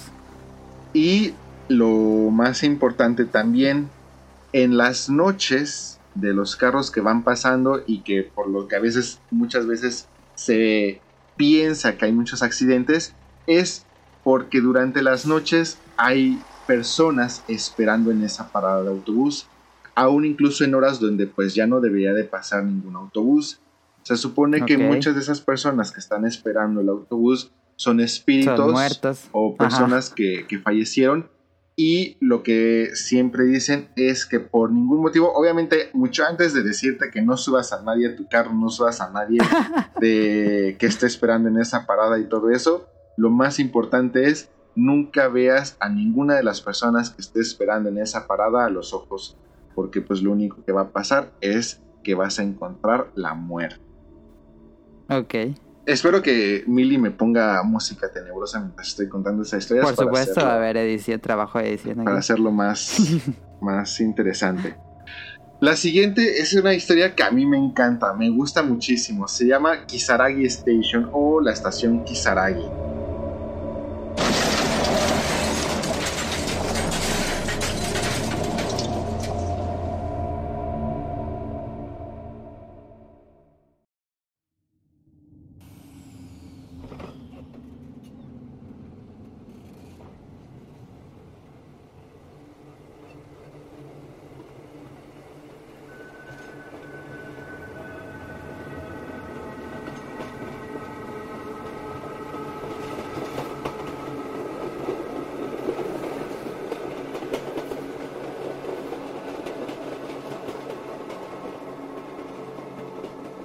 Eh, esta sí es una historia. Es una historia que es una historia real en el sentido de que alguien el 8 de enero del 2004 en los foros que o en los foros más No famosos viejo. o más populares de Japón que es el 2chan eh, así como los que llegaron a ver Densho Toko que, se- que es una historia real que se desarrolló al menos en la parte de los foros si sucedió realmente o no no lo sabemos pero al menos todo lo que pasó en la parte de los foros sí sucedió. Y esta historia también es real al menos en la parte de los foros de 2chan de hecho, si ustedes quieren buscarlo, todavía eh, creo que sí hay una captura de pantalla del chat original de esta famosa historia de la estación de Kisaragi. Un usuario que se llamaba o que se hacía llamar Hasumi eh, entró a estos foros justamente un 8 de enero del 2004 a estos foros de Tuchan eh, para pedir ayuda o para empezar a, a platicar porque ella se había subido al tren o lo que ella pensaba que era el tren para Shin Hamamatsu, que es pues, una Ok. estación normal, y eh, dice que empezó a contar que algo extraño estaba pasando. Entonces, para que eh, estemos como que un poquito más eh, como que inmersos en la historia, no es tan largo, no, no son muchos mensajes, entonces quiero irles contando así mensaje por mensaje para que ustedes Sí, sí, vayan dale, dale, dale. entendiendo qué es lo que va sucediendo. Eh, entra primero Hasumi y pone, abre un, o sea, se abre un nuevo foro, un nuevo tema y pone, puede ser mi imaginación, pero les importaría si les comento algo, le empiezan a contestar, claro, este, ¿qué, qué está sucediendo? ¿Qué pasó? Cuéntanos. Eh, Ella estaba escribiendo así en su laptop o algo así Eh, mientras iba en el tren. lo hacía eh, desde su teléfono. Eh, estos, Ah, ok, ok, ok. Eh, recuerden que los foros, o al menos los foros de antes y incluidos estos de Tuchan, son... Ah, se me fue ahorita como... Pero bueno, vamos, no es con la misma este, interfase de los foros actuales y todo eso, sino son eh, muy, muy primitivas. Entonces sí, lo hacían desde, Sí, sí, sí, sí. este, desde sus teléfonos, de lo que antes eran los famosos teléfonos este, móviles de, de Japón. Entonces ya Ajá, le- le ah. comentan, sí, por favor, o bueno, sí, por supuesto, este, ¿qué, qué está pasando? Comenta otra vez Hasumi, nuestra protagonista. "Eh, me acabo de... Estoy en el tren, pero hay algo extraño. Y ya le contestan, ok. Sigue contestando Hasumi. "Eh, es el tren que siempre tomo del trabajo, de regreso del trabajo pero en esta ocasión no se ha detenido ni una sola vez y esto ya ha continuado durante 20 minutos hasta ahora. No se ha parado. Este, generalmente mi tren se para cada 5 minutos o cada 6, 8 minutos dependiendo de qué tipo de tren estoy tomando, pero en esta ocasión este tren no se ha parado eh, ni una sola vez. Eh, hay 5 personas conmigo a bordo dentro del vagón donde yo estoy, pero están dormidas. Le responden, este, no te bajes del tren todavía. Este, no, te- no habrás tomado el tren express de- por equivocación. Ajá. Y Sí. comenta Hasumi, este, sí, así como tú dices, es posible que me haya subido en el tren equivocado. Voy a esperar un poco más. Si algo extraño llega a suceder, les se los comentaré. Eh, No comenta si ella reconoce pues el lugar que está viendo. hasta ahorita, eh, justamente, eh, se le hace extraño, pero sí va a comentar todo esto más adelante. Le contesta Ok, ok. otra persona, antes que nada, este, ¿por qué no te vas al primer vagón? Esto, es, esto sí es muy común en, en Japón y esto sí ustedes como Sí. turistas lo pueden hacer. Te puedes ir Sí. al primer vagón y ves al conductor e incluso si tú llegas a tener alguna emergencia, le puedes tocar la puerta al conductor. Esto es, esto es real. Tú le puedes tocar la puerta al conductor y el conductor te puede asistir o te puede ayudar si llegas a tener alguna emergencia o algún problema. Entonces le, le dice una persona, ¿por qué no te vas al primer vagón y eh, hablas con el conductor? Puede ser que eh, esté sufriendo algún episodio de epilepsia o que este, le, esté- le haya pasado algo, igual y checa y a- a- algo malo esté pasando con él. Este, Le contesta Hasumi, no parece que nos eh, vayamos a detener en ninguna parte, así que eh, tienes razón, voy a ir a revisar. Eh, se supone que va a revisar y dice, las persianas están cerradas y algo está tapando la ventana, no puedo ver al conductor, al parecer estoy viniendo en un tren privado este, de la prefectura de Shizuoka, al parecer los trenes privados no tienen este, esta posibilidad de hablar con el conductor. Ah, ya. Eh, le contestan, ya tocaste la ventana, contesta la chica, y ya lo hice, pero nadie me contesta. Le contesta otra persona, ¿puedes ver afuera? ¿Hay algo que te llame la atención? ¿Puedes ver algún lugar, alguna, el- Ujú. algún nombre de alguna estación que estén pasando, algún edificio? Sí, era algo? mi duda. Eh, dice, después de dejar el túnel, eh, el tren se ha empezado a ir un poco más despacio. Eh, ahora, lo más extraño es de que en mi paseo normal o en mi ruta normal nunca pasamos por un túnel. Eh, es el, tren, el tren que yo siempre tomo, es el de Shin Hamamatsu, de la estación de Shin Hamamatsu. Eh, al parecer ya nos vamos a detener. Le contestan, no te vas a bajar, ¿verdad? Contesta Hasumi.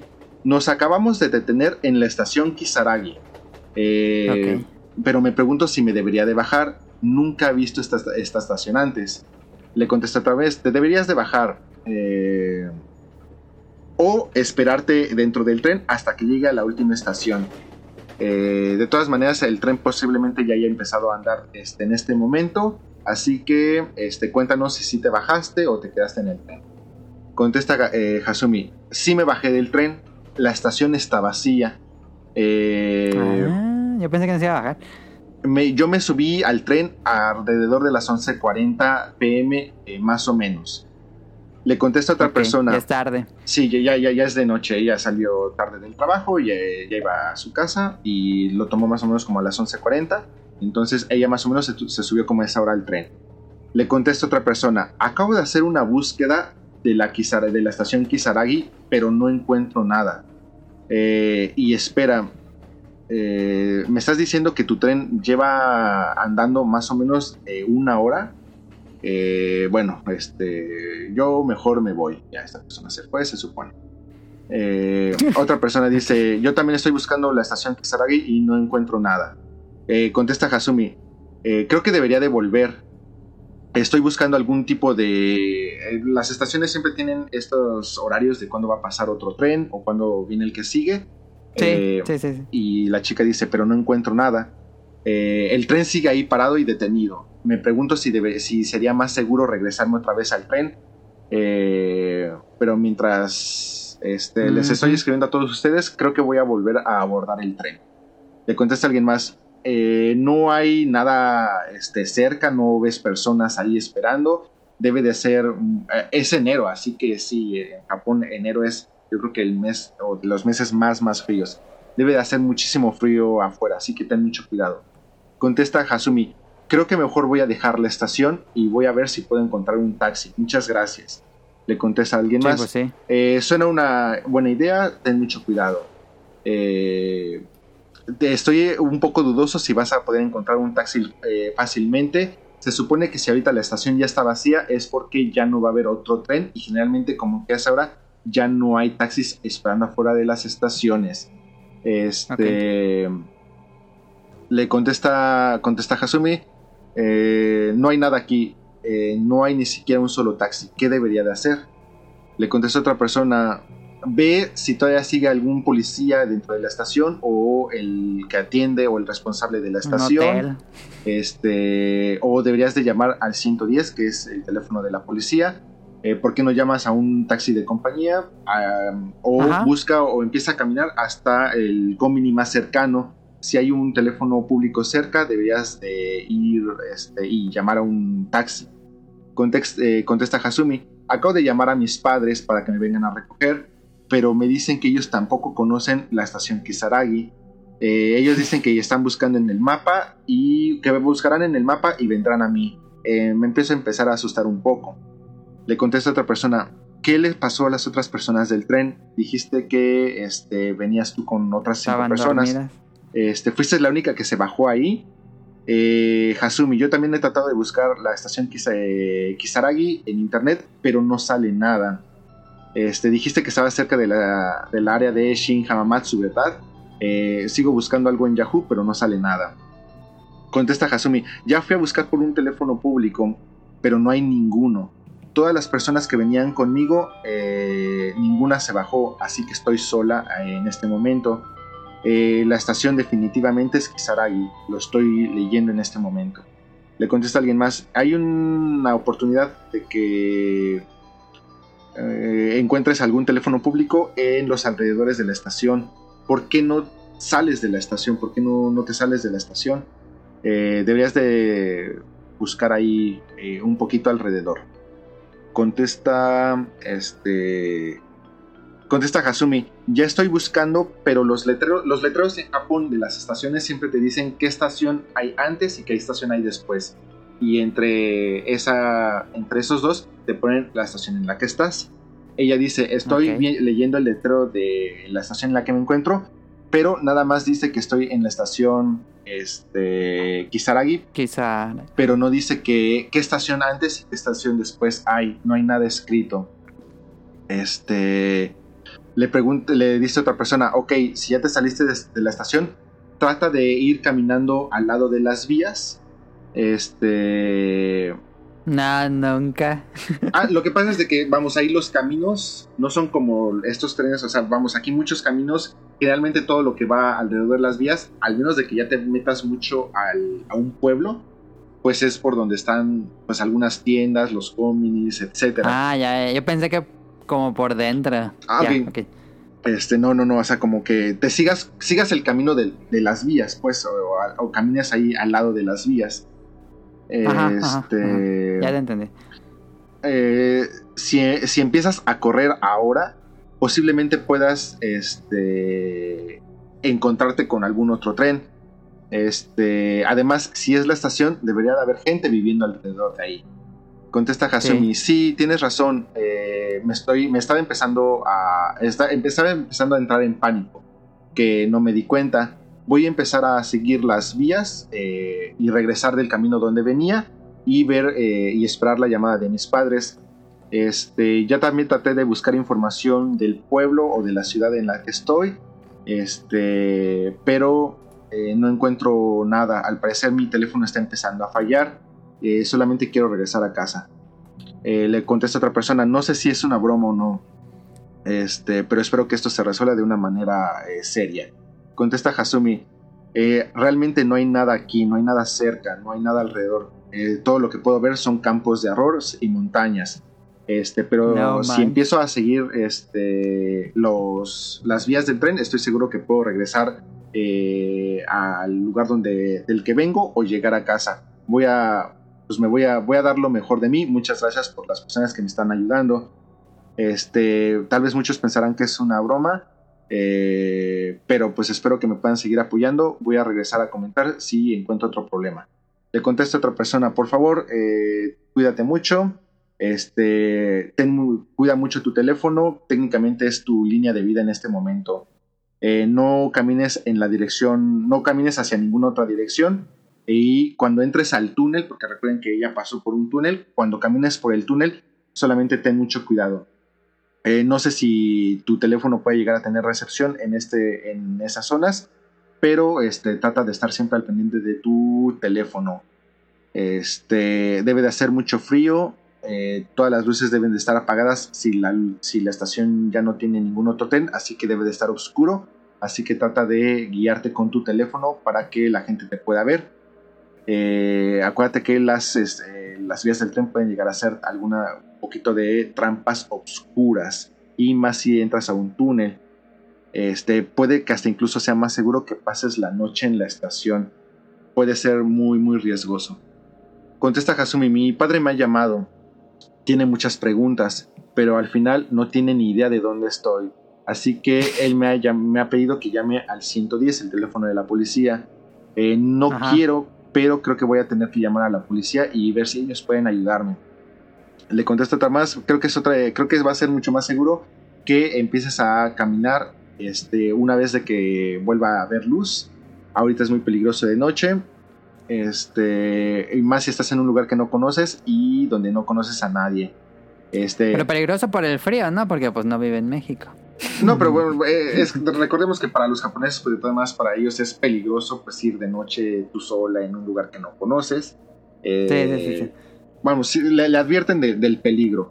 Este, puede ser que que no, no, no sea lo más seguro para ti. Eh, dice Hasumi, traté de explicar la, mi situación lo mejor que pude a la policía, pero ellos pensaron que era una, una broma y se enojaron conmigo. Eh, estaba muy este, asustada y terminé col- colgando mientras me disculpaba con ellos. Este, ¿qué te disculpas? Deberías de, este, de esperar mejor en la estación. Este, deberías de quedarte ahí hasta que, que amanezca. Dice, sigo caminando, puedo, eh, alcanzo a percibir sonidos como si alguien estuviera tocando tambores que van muy muy lejos. Eh, se mezclan con sonidos como de que alguien está tocando una campana. Eh, honestamente ya no sé qué debo de hacer, si seguir caminando o regresarme a la estación. No, pues sí, ruido, ruido, pues seguirías, ¿no? quién sabe. Ya dice Hasumi, este, ah, no, le dicen, Hasumi, necesitas regresar a la estación. Es mejor que regreses en este momento. Eh, algo va a comenzar. Dices que escuchas tambores y campanas. Posiblemente pueda ser un festival. Dice Hasumi, eh, pueden pensar que estoy eh, mintiendo, pero realmente tengo ahora muchísimo miedo. No puedo voltear atrás. Quiero regresar a la estación, pero no quiero voltear atrás. Eh, y le empieza... Para esto, alguien más entra al chat y le empieza a decir, corre, pase lo que pase, no voltees atrás. no puedes ir a la estación, ya no puedes regresar a esta estación. Este, sigue, sigue caminando, eh, sigue corriendo cuando entres al túnel y hazlo ahora. Pero hagas lo que hagas, no voltees hacia, atrás. Eh, dice Hasumi, alguien me ha gritado, alguien que estaba atrás de, mí me ha gritado. Y me gritó, hey, no puedes caminar eh, por las vías, es muy peligroso. Este, pensé que podía ser algún responsable de la estación o algún policía de la estación, así que volteé hacia atrás. Eh, eran como, estaba a una distancia como de 10 metros de mí. Era una persona vieja, estaba parado sobre una sola pierna y después desapareció. Estoy muy asustada, no me puedo mover. Le contesta otra persona, te dije que no voltearas hacia atrás, ahora únicamente te queda correr. Este... Tranquilízate. ¿Era la turboabuela? La turboabuela de Dandadan. Este trata de seguir los sonidos de los tambores y las campanas. Debería de haber gente ahí. Este.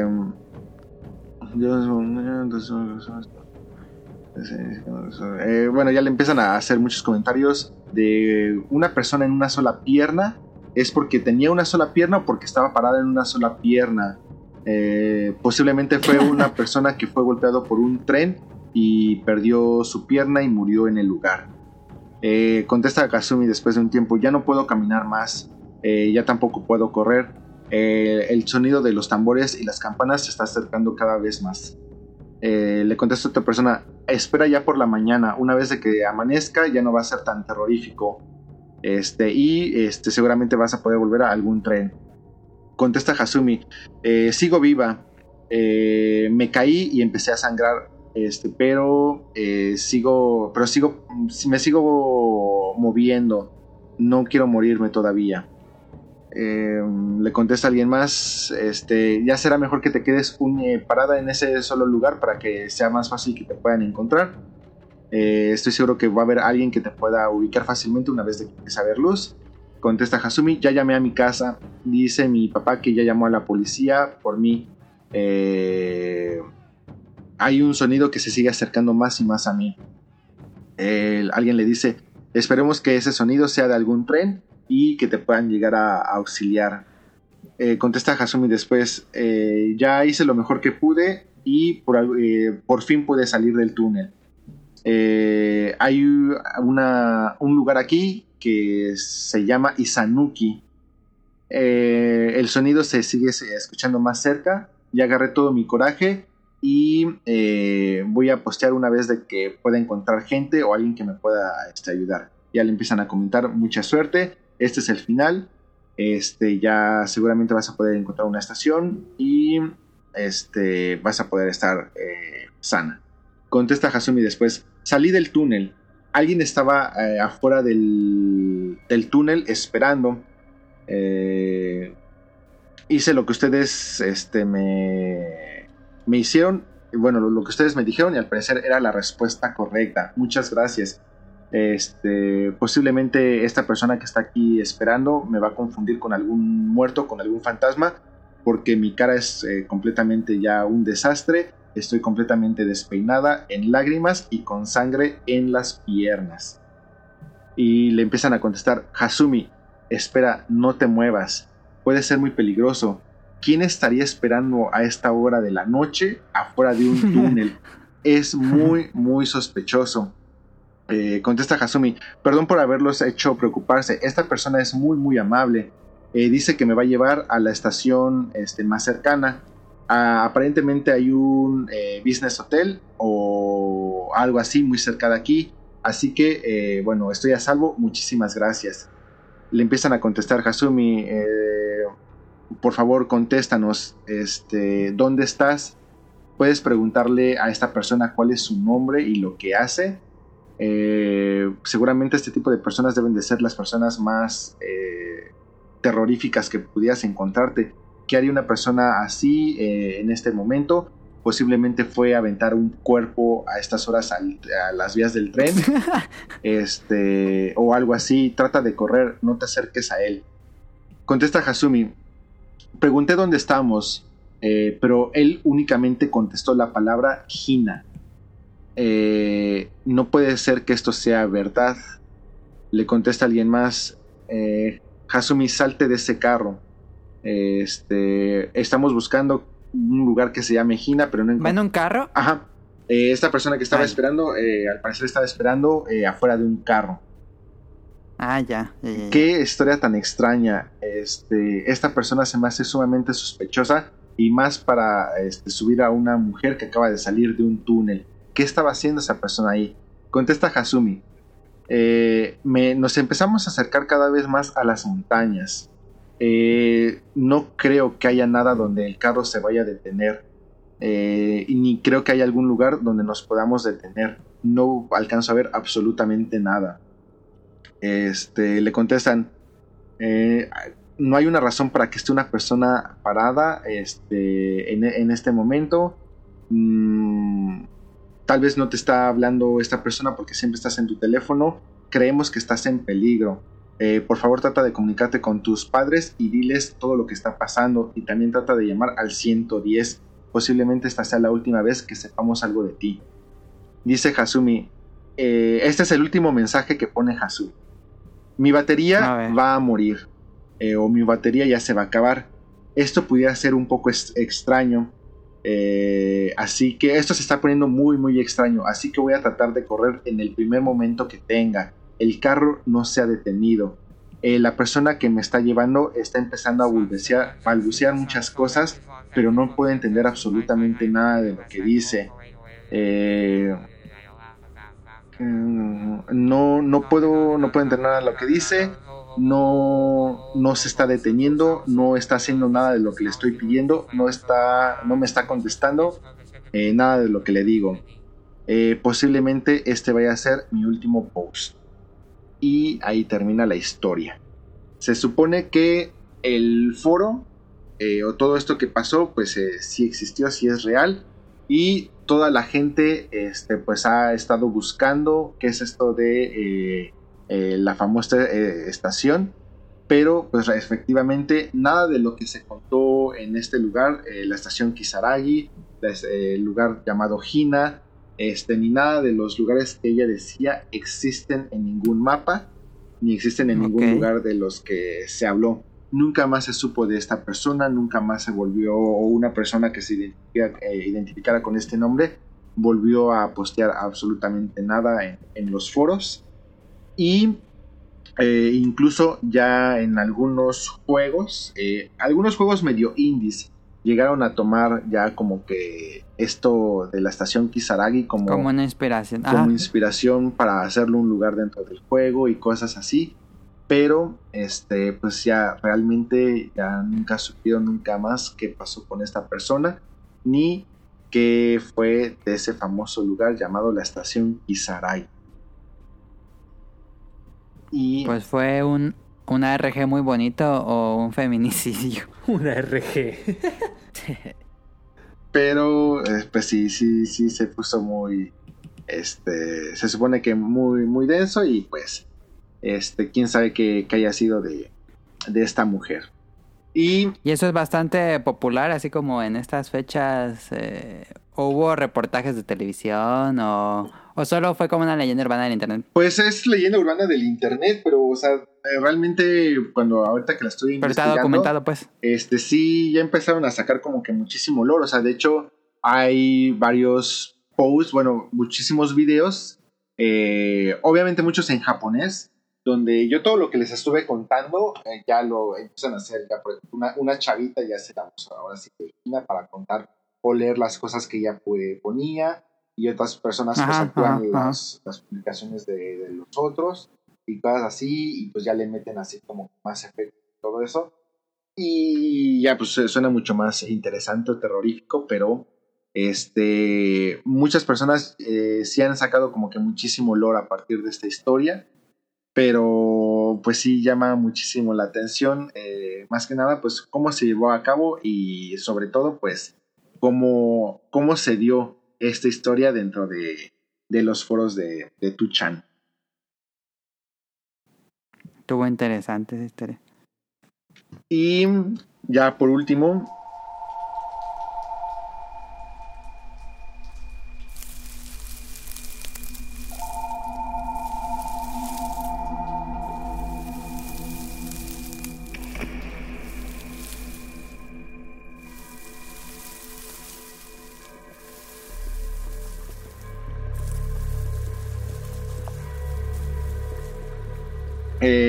esta última historia se llama Wakaranai Hogai, que se podría traducir como es mejor no saber.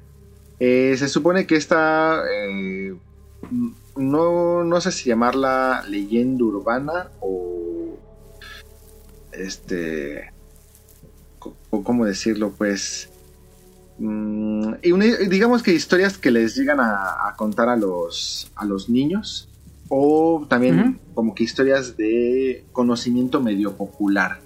Eh, algunas otras personas conocen esta historia o estas leyendas como Kunekune. Se supone que Kunekune son eh, en los campos de arroz, eh, así entre las montañas y todo eso. Se supone que hay veces donde entre todos los campos de arroz y los kakashi, que son los espantapájaros y las figuras que llegan a poner como que para espantar a otro tipo de aves, llegan a aparecer, eh, digamos, personas como muy, muy delgadas, altas, muy blancas, que se mueven como contorsionándose, u otros las describen Como Slenderman. Ándale, justamente, o como estos, estas figuras que ponen así de los monitos afuera de las ventas de autos, que les ponen este aire Ajá, abajo. sí, sí, aire. Y Sí. se empiezan así, o que una cosa así, y que así se desplazan. Se supone que Ajá. estos, eh, estos seres, eh, si los llegas a molestar o si te llegas a acercar mucho a ellos, te matan. Y también dicen que llegarlos a ver fijamente te vuelven loco. Entonces, Ajá. que cuando tú llegas a ver formas así en los campos de arroz o algo así, lo mejor que puedes hacer es evitarlos completamente, ignorarlos completamente y que absolutamente nada te va a suceder. Entonces se supone que pues estaban dos niños que fueron a este justamente pues en vacaciones de verano fueron a visitar a sus abuelos que ellos vivían justamente en, en- en las montañas entre los campos de arroz y estaban los dos eh, hermanitos jugando y pues uno empezaron a ver eh, a lo lejos justamente a un cune cune, pero pues ellos no, no tenían ni idea de qué era esto o todo esto. Entonces pues les llamó mucho la atención. Eh, uno, el hermano mayor, eh, mientras ellos estaban jugando, pues lo empezó a ver más y dice que se metió rápido a la casa de los abuelos por unos binoculares, o sus binoculares así como que esos de, de juguetito, pues que sí, sí, sí te Ajá, acercan ajá. para poderlo ver mejor. Entonces, pues ya corrió, este, agarró los eh, binoculares y justamente cuando el niño agarra los binoculares dicen que esta, esta figura, este ser, este Kune Kune, se detuvo, se detuvo completamente, o sea, de, de estarse, de estar andando y todo esto, se detiene completamente y entonces es cuando el niño a través de los eh, binoculares eh, lo logra ver o lo empieza este, a ver. En el momento en el que lo ve, su expresión cambia súbitamente. empieza a sudar, eh, se empieza a ver como que muy, muy alterado y pues este empieza a su cuerpo se empieza a sentir muy muy frío. Este su hermano menor al ver cómo se puso su hermano le empieza a preguntar qué le pasó qué vio este qué, qué le está sucediendo. Entonces este su hermano en respuesta a lo que le estaba preguntando su, su hermanito le contestó es mejor no saber pero lo extraño es de que lo, no lo dijo con la voz de- del hermano mayor. Se supone que pues, se escuchó una voz Ah, com- como... completamente medio como poseída. Entonces, el hermanito se, se espanta, se saca de onda, agarra los binoculares y y trata de ver al ser. Y justamente cuando ya lo va a enfocar llega el abuelo, le quita los binoculares y le dice no lo veas y ya agarran al hermano mayor, lo meten este, a, a la casa, este, le empiezan a dar como que un poco de asistencia porque estaba sintiéndose terrible y así se empezó a pasar el día. Conforme iba pasando el día, el hermano mayor se empezó a sentir cada vez peor. Empezó a reírse. Cada vez empezaba a reírse más y más, pero así como si estuviera así riéndose de una manera incontrolable. Pero Ajá. eh, su, gesto no, no reflejaba la risa, su gesto era así como que de mucho dolor, estaba llorando y su cuerpo se empezaba a contorsionar eh, como si estuviera también como que medio poseído y de unas maneras muy muy extrañas que pues no haría una persona normal. Eh, cada vez mientras pasaba el tiempo estas contorsiones empezaban a simular las, eh, las del ser o esta cosa que llegaron a ver entre los campos de arroz y este pues conforme iba pasando el tiempo el hermano, el hermano mayor iba empeorando. Al día siguiente llegaron los padres y hablaron con los abuelos le contaron lo que había sucedido y eh, decidieron que lo mejor era que se llevaran al hermano menor y dejaran al hermano mayor con los abuelos. Eh, así pasaron eh, algunos años, dicen que pudieron haber sido- ¿Años? sí, pudieron pasar como unos 4 o 5 años sin que ¡Hala, el madre! hermano eh, mayor cambiara mucho, hasta que dijeron que estaba listo. Llevaron al hermano menor casi casi a despedirse de él, porque técnicamente iban a soltar al hermano mayor ya a los campos de arroz. En- Como otro de esos. como si se fuera él a convertir en algún momento uno de esos. Y dicen Ajá. que justamente eh, el momento de despedirse, eh, otra vez eh, pasaba lo, volvió a pasar lo mismo. Otra vez el hermano mayor empezó a soltar muchísima risa incontrolable, pero con una expresión en su cara muy, muy eh, desolada, de mucho, mucho sufrimiento, de mucho dolor y con muchas lágrimas en los ojos, aunque él estaba riéndose de una manera como si no pudiera parar. Y lo soltaron en el campo de arroz. Y entonces, pues, eh, la, esta leyenda urbana dice que, pues, siempre que veas un ser con estas características, nunca lo veas, nunca hagas nada por verlo más de cerca, nunca te acerques y lo mejor que puedes hacer es ignorarlo completamente. Ah, esa está padre, nunca había escuchado nada de un ser similar japonés, porque había escuchado uno similar, pero de otro de, de Rusia, creo. Así es, entonces, bueno, ya si quieren eh, profundizar un poco más, pues ahí ya tienen las tres historias. Hoy nos saca la estación de eh, la parada de autobús de Onisaka, la estación Kusaragi, a Kisaragi y es mejor no saber o los Kunku. Listo, pues perfecto, muchísimas gracias Ron por esas historias. Es un adelanto al especial de Halloween. Eh, Que ya es, ya es, ya estamos a julio, entonces ya no falta tanto, la verdad pues tres no, meses. Ya. Tanto. En, do, en, dos meses, este, vamos a poner el. Oh, sí, claro que sí. Claro que sí, claro que sí. Entonces ya, ya estamos en la segunda mitad del año, casi, casi. Este, te lo agradezco de nuevo, Rion, por la historia. No sé si Nani o tuvieran algo que decir. Este, o pasamos a lo que sigue. Están buenas, están buenas. Yo solo que no sé si fue por los, por los cuentos o porque me estoy muriendo de frío, pero estaba temblando incontrolablemente. ¿Es en serio? Sí. Pero ¿a qué temperatura está o, o pusiste el clima? No, tengo el aire eh, acondicionado encendido desde, uf, desde hace ya buen rato. De hecho, tuve que apagar el, el abanico porque, pues, de hecho, debí haberme, debí haberme echado una sábana o algo encima, pero no, no lo he hecho. ¿Por qué? No sé, no me preguntes. Ok, fue para más placer, como dice Homero. Exacto. Pues ahí está el programa de esta semana. Este agradezco muchísimo a Rion y a Rob por visitarnos nuevamente en el podcast beta. Eh, y Tonali, por supuesto, que, está aquí grabando. Voy a nada más decir los saludos y nos vamos. Saludos a Camuy y a Mika, que lo pueden escuchar en el Pixel Podcast y a Mika en tipos móviles. Eh, creo que hubo nueve episodios y, esta semana que está escuchando esto. Eh, también saludos a Nao, a Radcliffe y a Manu del Bolo Bancas. Eh, seguro, pues seguro le, le gustó las historias de Rion. Este, a ellos los pueden ver los eh, viernes por la noche ahí en YouTube. Busquen Bolo Bancas. El del pasado estuvo interesante con, con Sejim de invitado. Eh, por supuesto, a Rion Jun lo mandamos a saludar hasta allá si no se mata. Este. A Carlos Bodoque y a Dan, a Efes Tomar, a The Danister, a Josué Sigala, a Mauricio Garduño, a Gerardo Olvera, a Mauricio de la Rosa, a Gamer Forever, a Gustavo Mendoza, a Andrew Lessing, a Marco Bolaños, a Turbo Jump, a Eric Muñetón, a Alta Colombia, a Etzel Lavente Madreo, a Oscar Guerrero, a Gustavo Álvarez, el Quique Moncada, Rob Sainz que estuvo acompañando esta semana y que lo pueden escuchar eh, los martes o miércoles en Showtime Podcast, ahí también donde está el podcast beta en langaria.net o búsquenlo ahí en Spotify o bueno, todos los lugares donde hay podcast, ahí busquen Showtime. Eh, saludos a Carlos McFly, a la Sirenita. Ya tengo rato que, no hablo con ella, pero saludos a la Sirenita, a Protoshoot, a Katsuragi, al señor Suki y al equipo de Hobbies and Zombies. Ahí a Jacobo, un saludo. Este, pues sería todo. Recuerden seguirnos en arroba podcast beta, en donde están todos los canales por si quieren suscribirse.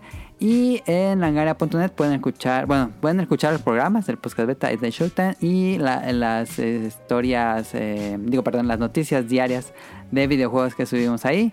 Este, no sé si se quieran mandar saludos o algún comentario, pero sería todo por este programa. No, yo nada más, gracias por invitarme. Como siempre, un placer estar aquí en compañía de todos ustedes.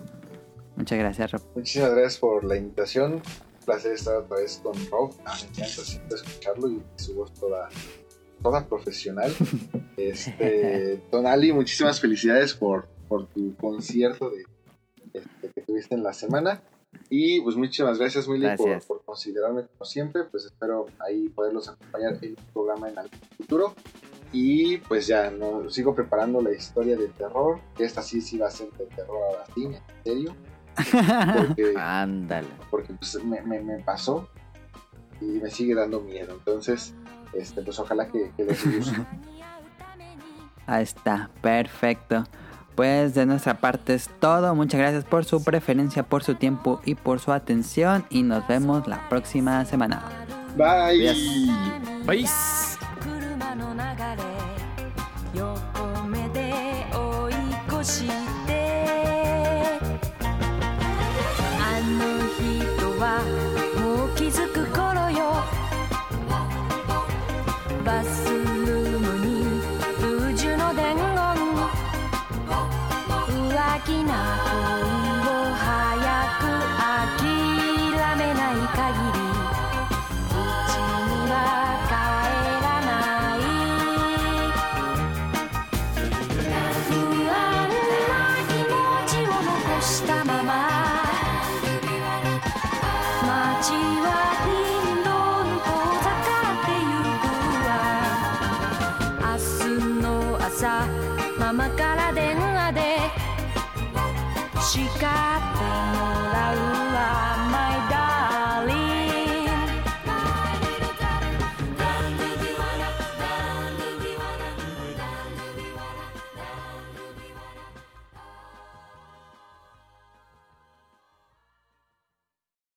luck!」